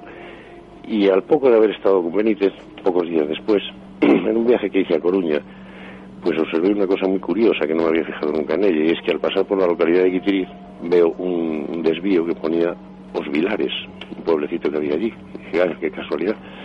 Se llama exactamente igual, ¿no? Que, que el del pueblo de Jaén. Uh -huh. Y digo, oh, pues tengo que ir un día ahí, porque nunca nunca voy por esa carretera, no conozco ese pueblecito y bueno, voy a ver qué hay por ahí. Me dio por ahí, no, no sé por qué, y de repente, cuando yo a Os Vilares, que estaba a los pocos días, fui a unos tres kilómetros del desvío, pues lo primero que me llamó la atención es una, iglesia antigua que hay allí. Y cuando me voy a acercar a ella, mmm, veo que no, que está, está cerrada, pero había una señora y me dijo que había que pedir las llaves en un bar que estaba enfrente. Entonces fui a pedir las llaves, entré y la sorpresa que me llevo es que habían descubierto un año antes, al hacer unas reformas, unos frescos debajo de la cal que había en las paredes de unas pinturas anónimas del siglo XVII en las que se podía ver unos aparatos extraños volando que tenían como llamas por debajo, plasmados allí en el cielo, se veían las montañas, y una parte muy importante que era un santo, parecía la imagen de Cristo, bastante grande, y que en la cabeza, en la parte superior, era un pantocrátor, en vez de llevar una paloma del Espíritu Santo, que era lo normal, lo que llevaba era un aparato ovalado grande, alrededor del cual giraban unos discos de color gris, y eso lo puede ver cualquiera que vaya a, a los Vilares, esos discos tenían exactamente, eran cuatro o cinco que giraban alrededor de lo que era un aparato mucho más grande, la misma forma que el aparato de los billares de Jaén. Y eso sí que realmente me llamó muchísimo la atención. Y para más, eh, digamos, coincidencia ese mismo día, cuando salí de allí, yo me dirigí hacia Coruña a reunirme pues con Pedrero, como una costumbre, ¿no? Y con Lesta, pues habíamos quedado en una cafetería de la calle, creo, creo recordar que era pues Alfonso Molina. Y justamente cuando estaba entrando a la Coruña me adelanta un coche con la matrícula 1, 0101. Curioso. Y va totalmente delante de mí, justo aparca en la misma cafetería en, a donde yo me dirigía. Exactamente uno, un coche detrás del otro. Fue el mismo día encontrar esas esas coincidencias, esas sincronicidades con respecto a un tema que, bueno, pues era chocante lo de Benítez, ¿no? pero lo que menos me podía imaginar es que al ir yo a Os Vilares, que se llama el pueblo, en, en Guitiriz, en Lugo, me encontrase con aquella escena en, pintada en, anónimamente en el siglo XVII. Pues para la gente que crea en estas sincronicidades, otros las, vuelvo a lo mismo, las llamarán coincidencias, eh, te voy a decir que puedes sumar un poco más, un detallito más a esa sincronicidad tuya, porque Salvador Rebollo, aquí presente conmigo, lleva queriendo ir al cementerio de Guitiriz y al pueblo de los Vilares eh, pues prácticamente desde que empezamos formamos tiempo cero allá. Y yo siempre le digo lo mismo, ¿para qué vamos a ir allí si no hay nada? Es un cementerio, aquel pueblo, y curiosamente tú hoy, Marcelino, nos hablas de los Vilares y nos hablas de, de, de Guitiriz. Curioso. Pues ya ves qué casualidad, pues mira, si, si quiere ir hasta allí y ver las, los frescos aquellos, pues mira, eh, creo que no sé si restauraron algo más, por lo menos se puede ver exactamente. Yo hice unas buenas fotografías en su día y si no, y si venís por aquí os las enseño, por si estuvieran deterioradas un poco las pinturas, pero vamos, eh, el hecho está allí, es innegable. Mm, De las veces que he pasado por allí, eh, Marcelino, la verdad que, bueno, mi profesión, como quien dice, es de los sanatorios y ver aquel impresionante cementerio mm, me fue de pasada, eh, iba hacia Lugo y a la vuelta pues mm, ya es que tuve que pararme. Y pues me impresionó la arquitectura que tiene el cementerio de Quiteriz y fue lo que le comenté a Bruno, hay que ir a ese sitio porque no sé, hay una cosa que, que me llamaba, no sé, es una cosa que cuando entras a un sitio pues notas una energía, es como si alguien, no sé, algo mm, estaba allí conmigo y entonces se lo comenté digo más es una arquitectura bastante creo que era de Diego o algo una escuela de Diego y la verdad que me impresionó y, y es un, un viaje pendiente que tengo ahí hace bastante tiempo Pues ya sabes, si te llamó la atención es por algo y, y bueno, ya que estáis hablando de sincronicidades, pues no quita que a lo mejor de allí te lleves alguna sorpresa. Seguro que sí, ya con esta, sumando esto que nos acabas de contar, sin duda que sí. Próximo libro, Marcelino, ¿cómo lo llevamos? Pues bueno, va un poco más avanzado de, de la mitad, poquito, pero bueno, va a buen ritmo. Para el año que viene ahí lo tendremos ya, ¿no? Espero que Esperemos. pues Marcelino Requejo, amigo, no te quitamos más tiempo, que sabemos que andas apurado. Y muchísimas gracias, darte las gracias. Bueno, como- gracias, gracias a vosotros. Darte las gracias como siempre, amigo. Un abrazo, Un abrazo. y hasta la próxima. Hasta la próxima. Hasta otra.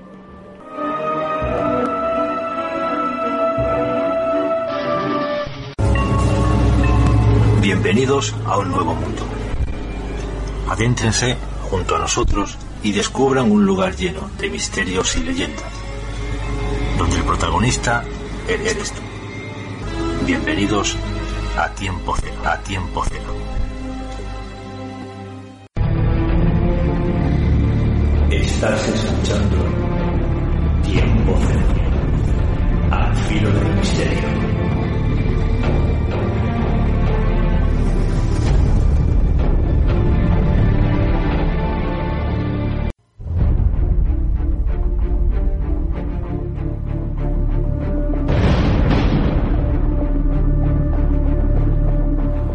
Escuchábamos al gran Marcelino Requejo, al rey de los ovnis. Sin duda, todo un honor volver a tenerlo aquí con nosotros y un honor también el saber que tiene su nueva novela ya ahí en puertas de ser publicada. Seguimos, seguimos con grandes amigos, seguimos hablando de sincronicidades y en esta ocasión eh, con don Carlos Mesa, una persona que me pedía una canción que nos pusieran, que les pusiera, una canción ahí de, de cuna, de cama, para hablarnos de ella, nos diría por qué, es un tema especial. Don Carlos Mesa, que no me lío más. Muy buenas y misteriosas noches, amigo. Hola, buenas noches. Un honor tenerte nuevamente aquí en Tiempo Cero. El honor es mío para estar con vosotros. Sincronicidades. ¿Qué tienes por ahí ¿Qué tengo por aquí? de sincronicidades? Uy, eh, sincronicidad. Es que como no he podido escuchar eh, lo que habéis hablado con anterioridad, no sabría decirte qué sincronicidad. Pero nada, estábamos hablando, preguntándoos eh, a todos los invitados de hoy eh, si habíais tenido algún caso de estos de sincronicidades, si os había ocurrido algún alguna sincronicidad, algún tipo de estos extraños que os llevaran a, bueno, que os cambiaran la vida de alguna manera. O en esas investigaciones que realizáis todos los, investigado- todos los investigadores del mundo de lo desconocido. Bueno, yo la verdad es que la- lo que es propiamente la sincronicidad, eh, el que dos sucesos eh, ocurran así de forma simultánea, no es algo que quizás que mm, soy Tauro y soy excesivamente materialista y no creo demasiado en algunas cosas. No se me ha dado el caso, la verdad, no se me ha dado el caso. Sí que he podido tener algún tipo de sincronicidad con mi pareja, ¿no? Eso no lo niego pero lo que es a nivel de investigación, la verdad es que no he tenido la fortuna de que se me diera nada similar. Lo que sí que tengo últimamente son muchas eh, intuiciones que me llevan a descubrir eh, determinados eh, secretos, eh, capítulos o, o- o situaciones que, que- que, bueno que me desvelan un, un resultado. ¿no? Eh, ¿Casualidad o sincronicidad? ¿Tú cómo lo denominarías? Eh, hombre, casualidad, el- la casualidad no existe, ¿no? siempre se dice que existe la causalidad, ¿no? La causa-efecto. O sea, tú estás eh, de alguna manera interesado en algo y dado ese interés que tiene, pues, se produce a lo mejor eso que, que, venimos a decir sincronicidad, ¿no? Pero yo más bien lo veo, como te digo, por una causa-efecto. No, no, lo, no creo que sea algo que, que se produzca así como así. Ahora que hablas de esa ley de causa-efecto, eh, ley del karma, ¿no? Prácticamente. Del karma, sí. Bueno, en ese caso, visto desde un punto de vista más espiritual, sí. Esa balanza, ¿no? Haz algo bueno, recibirás algo bueno, ¿no? Sí, sí, sí, sí, sí, sí. Eh, es curioso, ¿no? Porque todos estos investigadores con los que estamos hablando, eh, a la hora de empezar a hablar de estas sincronicidades, todos nos dicen que para vivir una sincronicidad realmente hay que creer en ellas, ¿no? Un poco, eh, como decía mi compañero Nacho, un poco sugestivo, ¿no? Este término.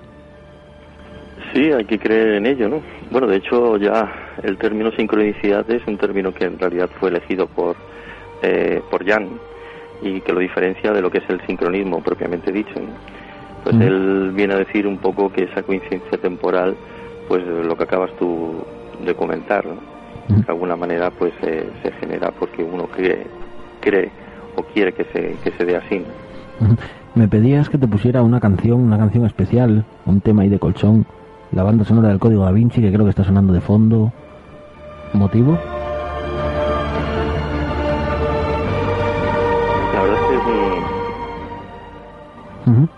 Es una, una fuente de inspiración este tema. Y, me ha vuelto otra vez a la memoria porque últimamente estoy viajando muchísimo a la zona de Rennes Chateau, mucho, Y en esta zona de Rennes Chateau pues estoy haciendo una serie de descubrimientos y bueno, pues no sé si es casualidad o qué exactamente. Quizá yo lo estaba buscando desde hace bastante tiempo y, bueno, la verdad es que los descubrimientos son sencillamente sorprendentes y poco a poco los iré dando a conocer a lo largo de estos próximos meses. Descubrimientos como una cueva, ¿no? Sí. Que le pude leer. he encontrado la gruta donde vivió María Magdalena como ermitaña. Esa gruta que, que salía mencionada en los textos de mm, medievales, donde se decía, pues bueno, que había estado a lo mejor en Santa María de la Mer o en alguno de estos lugares y la verdad es que Santa María de la Mer sería en todo caso el puerto donde, donde de alguna manera pues ameró ella en los suyos, pero que el lugar donde estuvo viviendo ella como ermitaña estaba, pues como decían las tradiciones eh, provenzales, se encontraba en la zona del Languedoc-Roussillon, no en la zona del Aude. Y hasta allá pues había que ir y hay una gruta y esa gruta pues es que estaba mm, la verdad mucho más fácil de ver de lo que uno se imaginaba.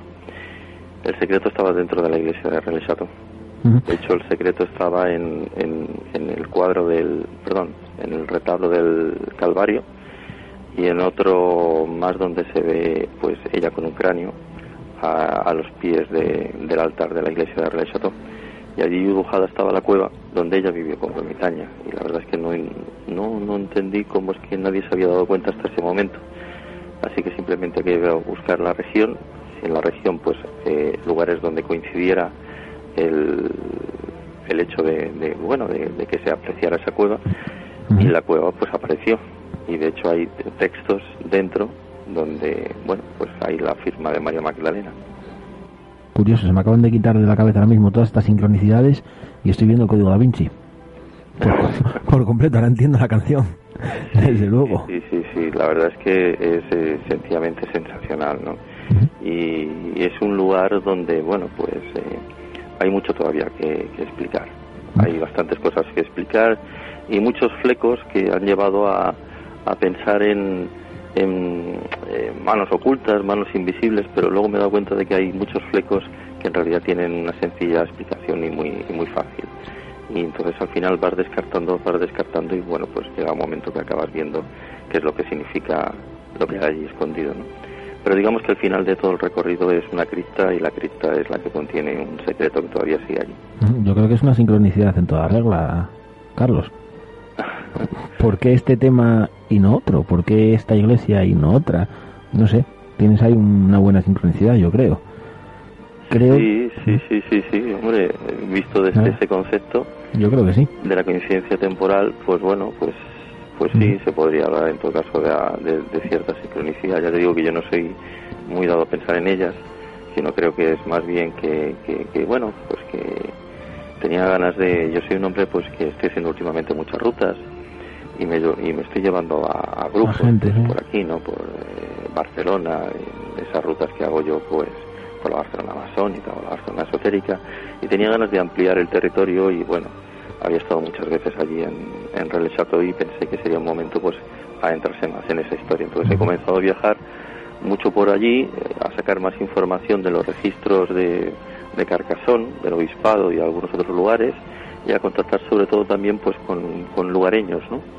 Inclusive llegué, he llegado a, eh, bueno, pues eh, mantengo una cierta amistad con Henry Lincoln, que es el autor de, del Enigma Sagrado, ese ensayo que, en el que se inspiró Dan Brown para su Código da Vinci, y también he contactado con el director de un documental llamado El linaje prohibido, que, en realidad eh, utiliza un seudónimo para no vas a conocer realmente por su nombre, ¿no? Benjamot. Y pues gracias a él pues también se han ido encontrando ciertas cosas, no solamente una gruta, sino dos tumbas, ¿no? Eh. Una que sería la tumba esa de que aparece en, en, los, en el cuadro de Nicolás Poussin y otra más que aparecía en un, cuadro de Tenias. Yo lo que pude... Pues, bueno, pues eh, están apareciendo muchas cositas y bueno, pues muchas cosas y esas cosas son las que estoy descubriendo poco a poco, estoy buscando información, estoy contrastando y poco a poco iré, iré dando a conocer a, a, los medios de comunicación, en este caso a vosotros y otros medios. Eh, yo lo que pude leer, en, no sé si fue en tu Facebook o en tu web, no sé dónde fue ahora mismo, que la habías localizado, eh, habías localizado las coordenadas de esta cueva. No sé si pudiste ir ya a visitarla. Bueno, he localizado, sí, localicé las coordenadas de esta cueva y ahora el día 11 estoy, estoy allí. Ya tengo algunas fotografías, porque en realidad, eh, como digo, no soy el, el, descubridor realmente de la misma, sino el primero que estuvo allá es el director de este documental, del linaje prohibido. Y cuidado, es un documental que eh, que a ver, para las personas más, más escépticas rápidamente vendrán a decir que es un hoax, ¿no? que hay, hay mucho de falsedad dentro del mismo. Y estoy de acuerdo, porque este hombre mismo me lo confesó, ¿no? Se había inventado incluso la tumba de un templario para darle más eh, vistosidad al, al, documental en sí. Pero una cosa son las pruebas falseadas y otra cosa son, eh, pues bueno, pues las realidades, ¿no? Las tumbas que ahí se encuentran, el poblado de los Desposini, que los Desposini son los descendientes o parientes eh, cercanos a Jesús que estuvieron por allá y que todavía se ve, están muy próximos a una zona de, que se llama la zona del Hermitage. Y, y, bueno, este hombre fue el que me dio a entender de que existía una gruta y más o menos me dijo dónde se encontraba, en un plano. Y como hace poco yo había regresado de, de, Falicón, que es una montaña muy próxima a Niza, allí eh, me volví loco para encontrar una pirámide, una pirámide que se encuentra en Falicón, en la montaña de Falicón. La verdad es que me resultó complicadísimo poder llegar hasta allá. Y la verdad es que localicé esa pirámide gracias a Google Earth. Así que como ya tengo ahí una cierta experiencia con Google Earth, volví otra vez a hacer la misma prueba con el mapa que me había pasado este hombre, Benjamot y bueno, pues apareció entonces la coincidencia en lo que es eh, la geolocalización GPS del lugar y en fin ya lo tengo geolocalizado y ya sé dónde aquí exactamente y dónde se encuentra. ¿no? Fotografías además tengo porque este hombre pues me las pasó y más o menos ya sé qué es lo que hay en su interior. Ahora solamente falta llegar hasta ese lugar y de alguna manera pues bueno pues tenerlo ahí más tarde darlo a conocer a los medios de comunicación, a quienes me quieran acompañar en un próximo viaje, claro. Esa primera visita me imagino que la harás eh, en solitario, bueno, en solitario, con tu círculo más, eh, más cercano y demás. En solitario lo puedes bien decir. En solitario, vas a hacer. Soy bastante solitario para estas cosas. Luego, me, luego sí me gusta ir acompañado de gente y me lo paso muy bien, pero la primera vez necesito experimentar eh, la sensación del, del descubrimiento. Y no solamente eso, sino que ahora en esta ocasión ya te digo que voy también a ver una segunda tumba que se le conoce como la tumba de Dios, o al menos así le llaman los aldeanos, ¿no? la tumba de Dios, y alguna cosita más que, todavía se encuentra por allí. Porque hay otro, ahora mismo también estoy dándole vueltas a, a un a una clave que se encuentra en una zona que se le llama la zona del Sillón del Diablo, que está entre Rennes-le-Vain y Rennes-le-Château.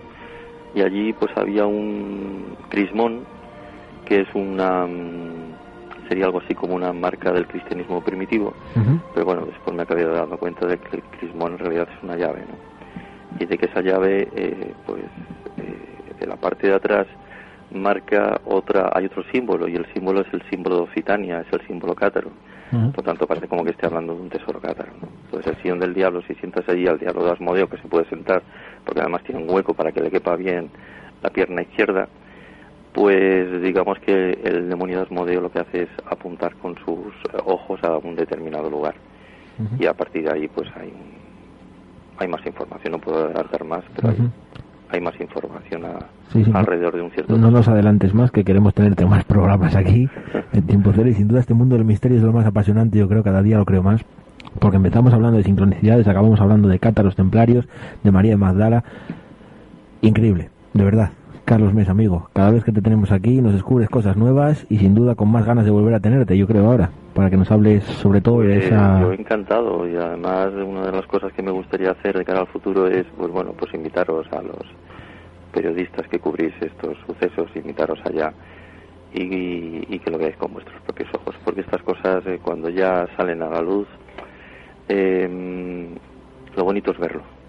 Mm, Claro que sí. No vale el hecho de que venga un señor o Carlos Mesa o quien sea a decir, mira, esto existe y está allá y no se pueda ver, ¿no? Entonces, pues me gustaría que de cara al futuro, pues al menos amigos y periodistas y, y gente que pueda cubrir un poquito esta noticia, pues vaya allí y vea los nuevos descubrimientos que, que bueno, que, que he podido hacer en- con la ayuda de, de ciertos amigos.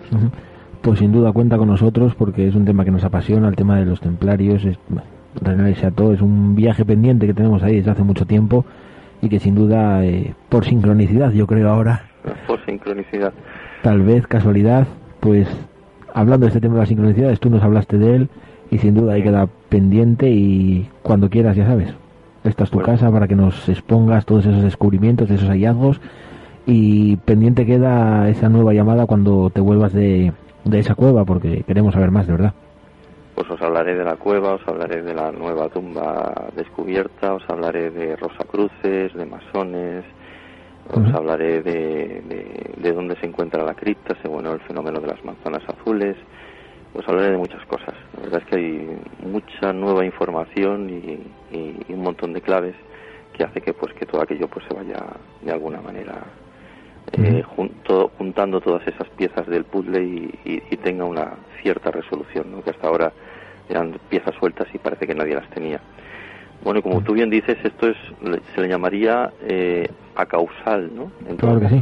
Es una, era lo que hablaba, discutíamos aquí Salvador y yo, que es un tema causal, yo creo, ¿no? Acausal. Claro que sí. Pues Carlos Mesa, sin duda todos nuestros oyentes, toda nuestra familia de Tiempo Cero, ahí están con los dientes largos esperando que, que te volvamos a tener aquí para hablarnos de todos estos temas, amigo. Encantado de la vida cuando queráis. Pues muchísimas gracias, Carlos. Entonces, hasta la próxima. Gracias y, y que paséis buena noche. Buenas noches, amigo. Un Hasta abrazo.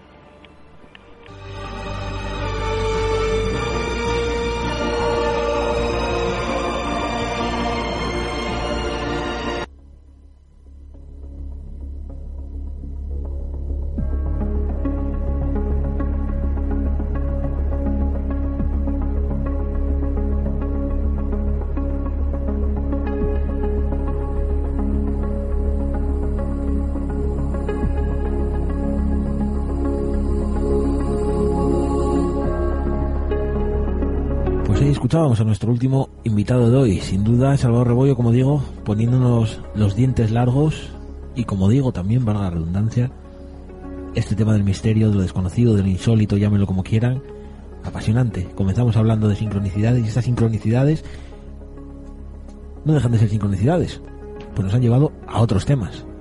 En esta ocasión, a estos cátaros, a estos templarios, a esta María de Magdala.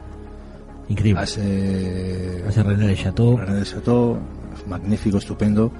Eh, podíamos eh, oír hace tiempo a nuestro amigo pues, eh, Tony de Overo Misteria, Tony Blanche. Tony de Blanche, eh, que nos comentaba y nos nar- narraba eh, lo que vivió en aquel lugar y la verdad que era precioso, tanto en las fotos como en los vídeos que colgó, pues es una zona estupenda, maravillosa, llena de energía, de misterio y, ¿por qué no?, una visita pendiente, como otras tantas que como también hablábamos con, con Marcelino Requejo de Quiteriz.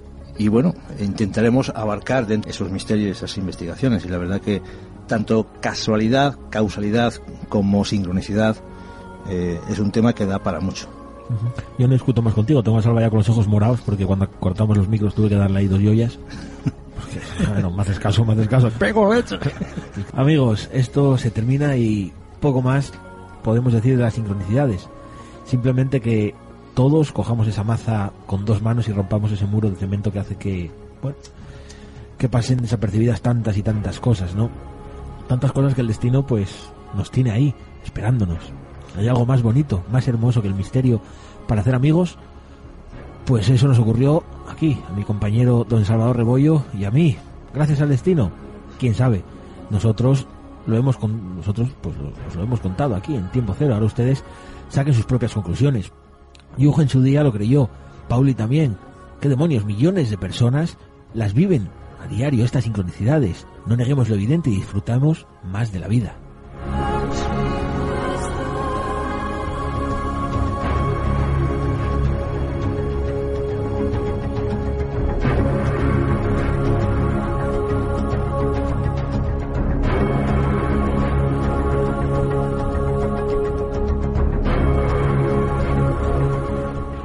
Y ahora os dejamos con esa sección en la que ya saben que es obligatorio pasar miedo.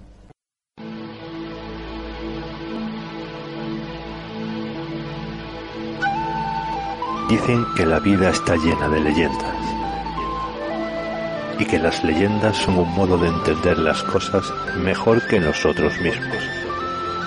Son fuerzas que dan forma a nuestra vida, sucesos que carecen de explicación. Individuos cuya vida se eleva hasta el cielo o desciende hasta la tierra. Así es como nacen las leyendas.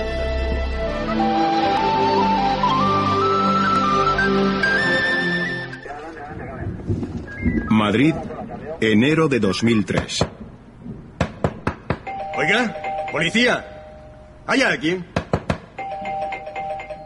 Seguro que es aquí. Seguro, el cuarto D. Ábranos, por favor, somos la policía. Si es que son las dos y media. Me ha puesto el cuello a que se han dormido. Ya, y si no, no podemos irnos sin más. Vamos al coche, llamamos por radio y nos aseguramos de que es aquí. Que ya me haces dudar.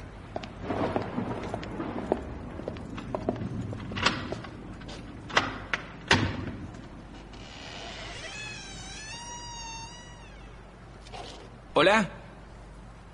Hola. Buenas noches. Señora, ¿nos ha llamado usted? Sí. He sido yo. Hemos llamado varias veces. Usted dirá. Bueno, seguro que no es nada. En realidad no tendría que haberles molestado. No es molestia, señora. Para eso estamos. Díganos, ¿cuál es el problema?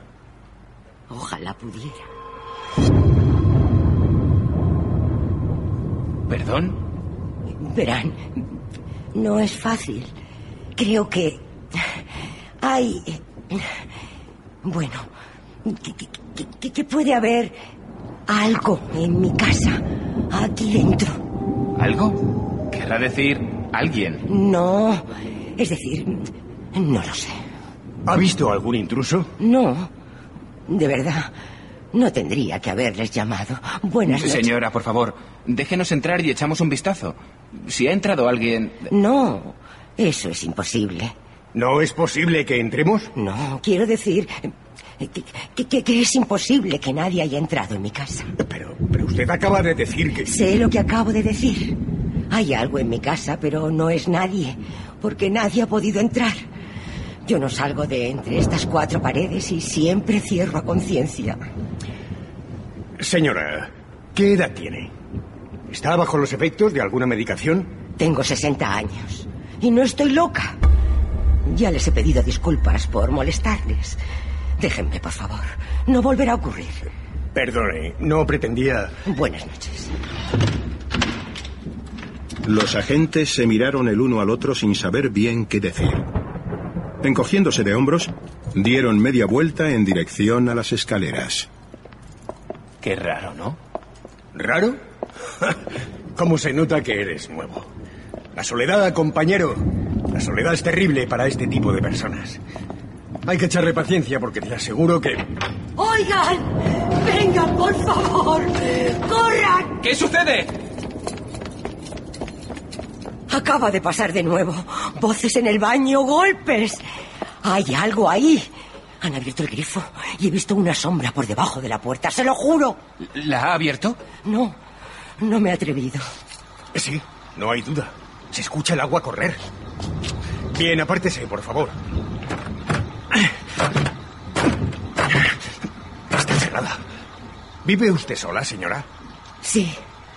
Soy viuda desde hace diez años. Mira eso, Alberto. Por debajo de la puerta del cuarto de baño se distinguía una tenue luz. Al agacharse, el agente pudo ver la sombra de algo que se movía lentamente en el interior de aquella estancia. Una casi imperceptible capa de vapor comenzó a salir por el estrecho hueco. ¡Policía! ¡Abra esta puerta y salga lentamente! No lo voy a repetir. ¡Abra! El agente retrocedió unos pasos y se lanzó contra la puerta del cuarto de baño. El pasador, que estaba echado por dentro, cedió ante el impacto. Sin embargo, el interior aparecía ahora en la más absoluta oscuridad, sin rastro de vapor y con los grifos perfectamente cerrados. Allí no había nadie. Tú lo has oído, ¿no? Lo he oído y lo he visto. Había luz y se veía algo moverse dentro. ¿Esto le había ocurrido antes, señora? No. Quiero decir, no con tanta violencia. Pero hace días que escucho voces. Siempre salen del baño. Parece una mujer. Y los grifos se abren prácticamente cada noche. Hoy no he podido soportarlo más y les he llamado. No son imaginaciones mías. Ustedes han sido testigos. Tranquilícese, señora. Nadie ha dicho eso. Vamos a echar un vistazo por el resto de habitaciones si no le importa. No, no. Claro. Los dos agentes de policía registraron una por una todas las habitaciones de la casa. Todo parecía normal, aunque una capa de polvo y un olor nauseabundo parecían extenderse por todo el apartamento. Sin embargo, por una elemental cuestión de cortesía, aquellos hombres decidieron obviar cualquier mención a tan desagradable asunto y procedieron a tranquilizar a la asustada mujer. Bueno, no parece haber nadie. Eso ya se lo he dicho yo. De todos modos, lo que vamos a hacer es esperar un rato en la calle. Estaremos por aquí cerca. Así además tendremos tiempo para pensar en lo que vamos a poner en el informe. Mire, si vuelve a escuchar cualquier cosa, no dude en llamarnos de nuevo. ¿De acuerdo? Lo haré. De todos modos, hace una semana que no duermo bien. No creo que vuelva a coger el sueño después de todo esto. Inténtelo. ¿Quiere que llamemos a alguien? ¿Tiene hijos o...? No. No tengo a nadie. De acuerdo. Pues buenas noches y disculpe lo de la puerta del baño. Me temo que tendrá que arreglar el pestillo. Ya. Gracias.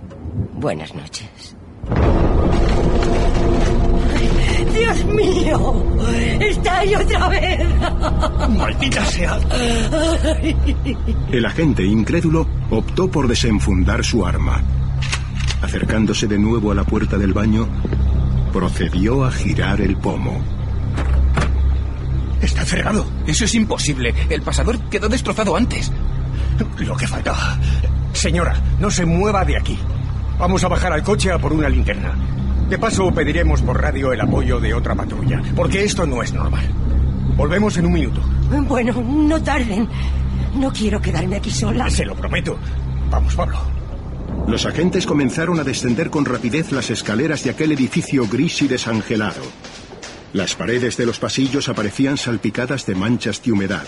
A la altura del segundo piso, una puerta se abrió al paso de los hombres. Oigan, ¿pero qué es todo este jaleo?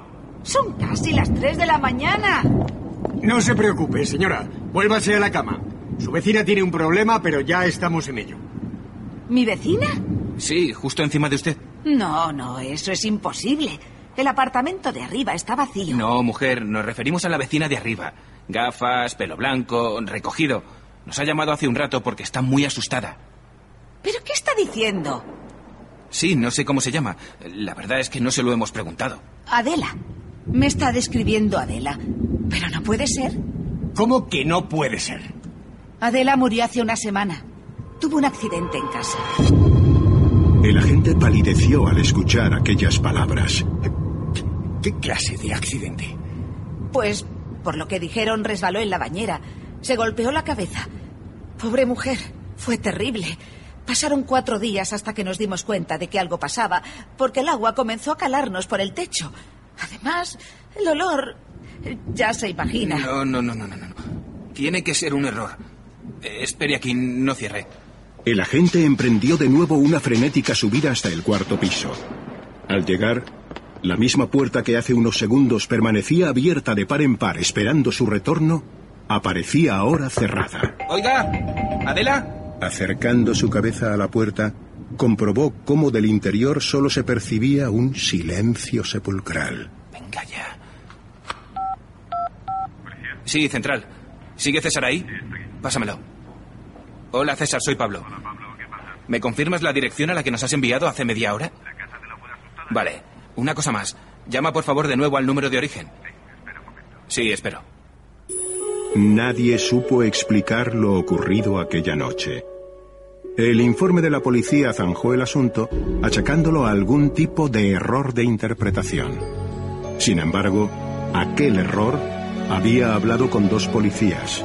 Aquel error llevaba días muerto. Aquel error jamás descansaría.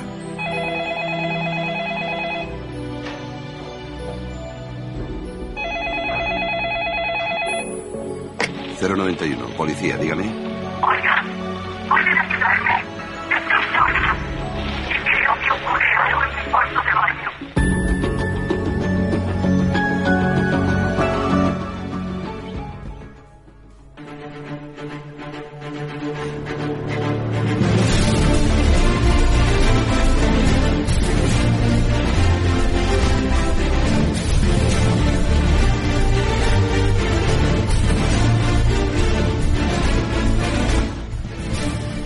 Sincronicidad o no, hoy hay aquí una persona muy especial para mí que posiblemente, gracias a una sincronicidad que algún día os contaré, es parte fundamental de mi vida y es mi pareja y si no hubiera hecho caso a esas señales, pues posiblemente no nos hubiéramos conocido.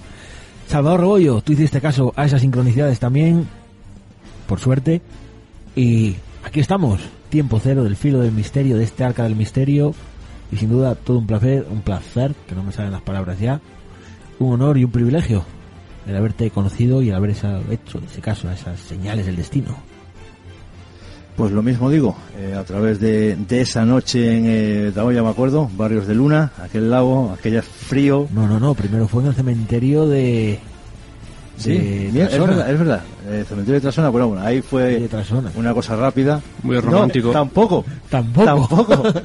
Fue en el sanatorio. Sincronicidad. Ahí está, que me echaron una multa de 118 euros, me acuerdo. Toma sincronicidad. Ahí nos conocimos en aquel supuesto, entre comillas, eh, creo que era... Un sanatorio, el un sanatorio de Bustillo. No, miento. El sanatorio del Bustillo, sí, sanatorio minero exactamente, del Bustillo. Exactamente, que nada, fueron 10 minutos lo que estuvimos allí. Luego fue, posteriormente fue en el cementerio de, de Avilés, en un cementerio de Avilés. Trasona. Eh, Trasona. Y luego después fue ya en Barrios de Luna y a continuación ya fue cuando esa sincronicidad, esas tres veces ya, fue llevada a lo que es hoy por hoy, lo que es tiempo cero, todo ese misterio, esas leyendas, esas eh, investigaciones, esas fotos, esos lugares que hemos conocido y que hemos dado a conocer a todos nuestros oyentes, a todos los que pues, mm, cada noche están con nosotros ahí. Y la verdad que para mí es un deleite tener estos compañeros y esa gente que estaba al otro lado pues de ese transistor escuchándonos pues eh, esos misterios que llevamos a- hasta ellos. Así es. Y desde hace muy poco, poquito tiempo, o una nueva incorporación, Ser Ignacio López Castellanos, el ser de esta mesa. Un placer, amigo, el compartir mesa contigo. Sí, básicamente. Aquí, aquí, de, de negreros los dos. Impuestas. Dijimos, no habla nada, pues a hablar. Claro. Sincronicidad. Vale, sincronicidad. Causalidad. Depende de la persona, eso depende de las creencias. Yo, vamos. Eres ateo. No, ateo no, yo tengo mis creencias, pero Bueno, bueno, los ateos, Nacho, joder. yo no soy ateo, tampoco. Esas palabrotas. Eh, ya se me escapó. Bueno, son ya. son- No hay canijos No hay ya. nadie al otro lado. ¿Hay alguien? Hay alguien ahí. No contesta nadie. Como dice mi niño, a, a, a entro. Adentro, pues adentro. Salvador Rebollo, amigo. Siete días. Una semana. Hasta entonces que duermas bien si puedes. A ustedes de corazón, hagan caso al destino que os depara a corto plazo, sin duda, una próxima cita aquí con nosotros, con el misterio en tiempo cero. Y luego a largo plazo, ya se verá. Siete días, una semana. Hasta entonces, muy buenas noches y que duerman bien, si pueden.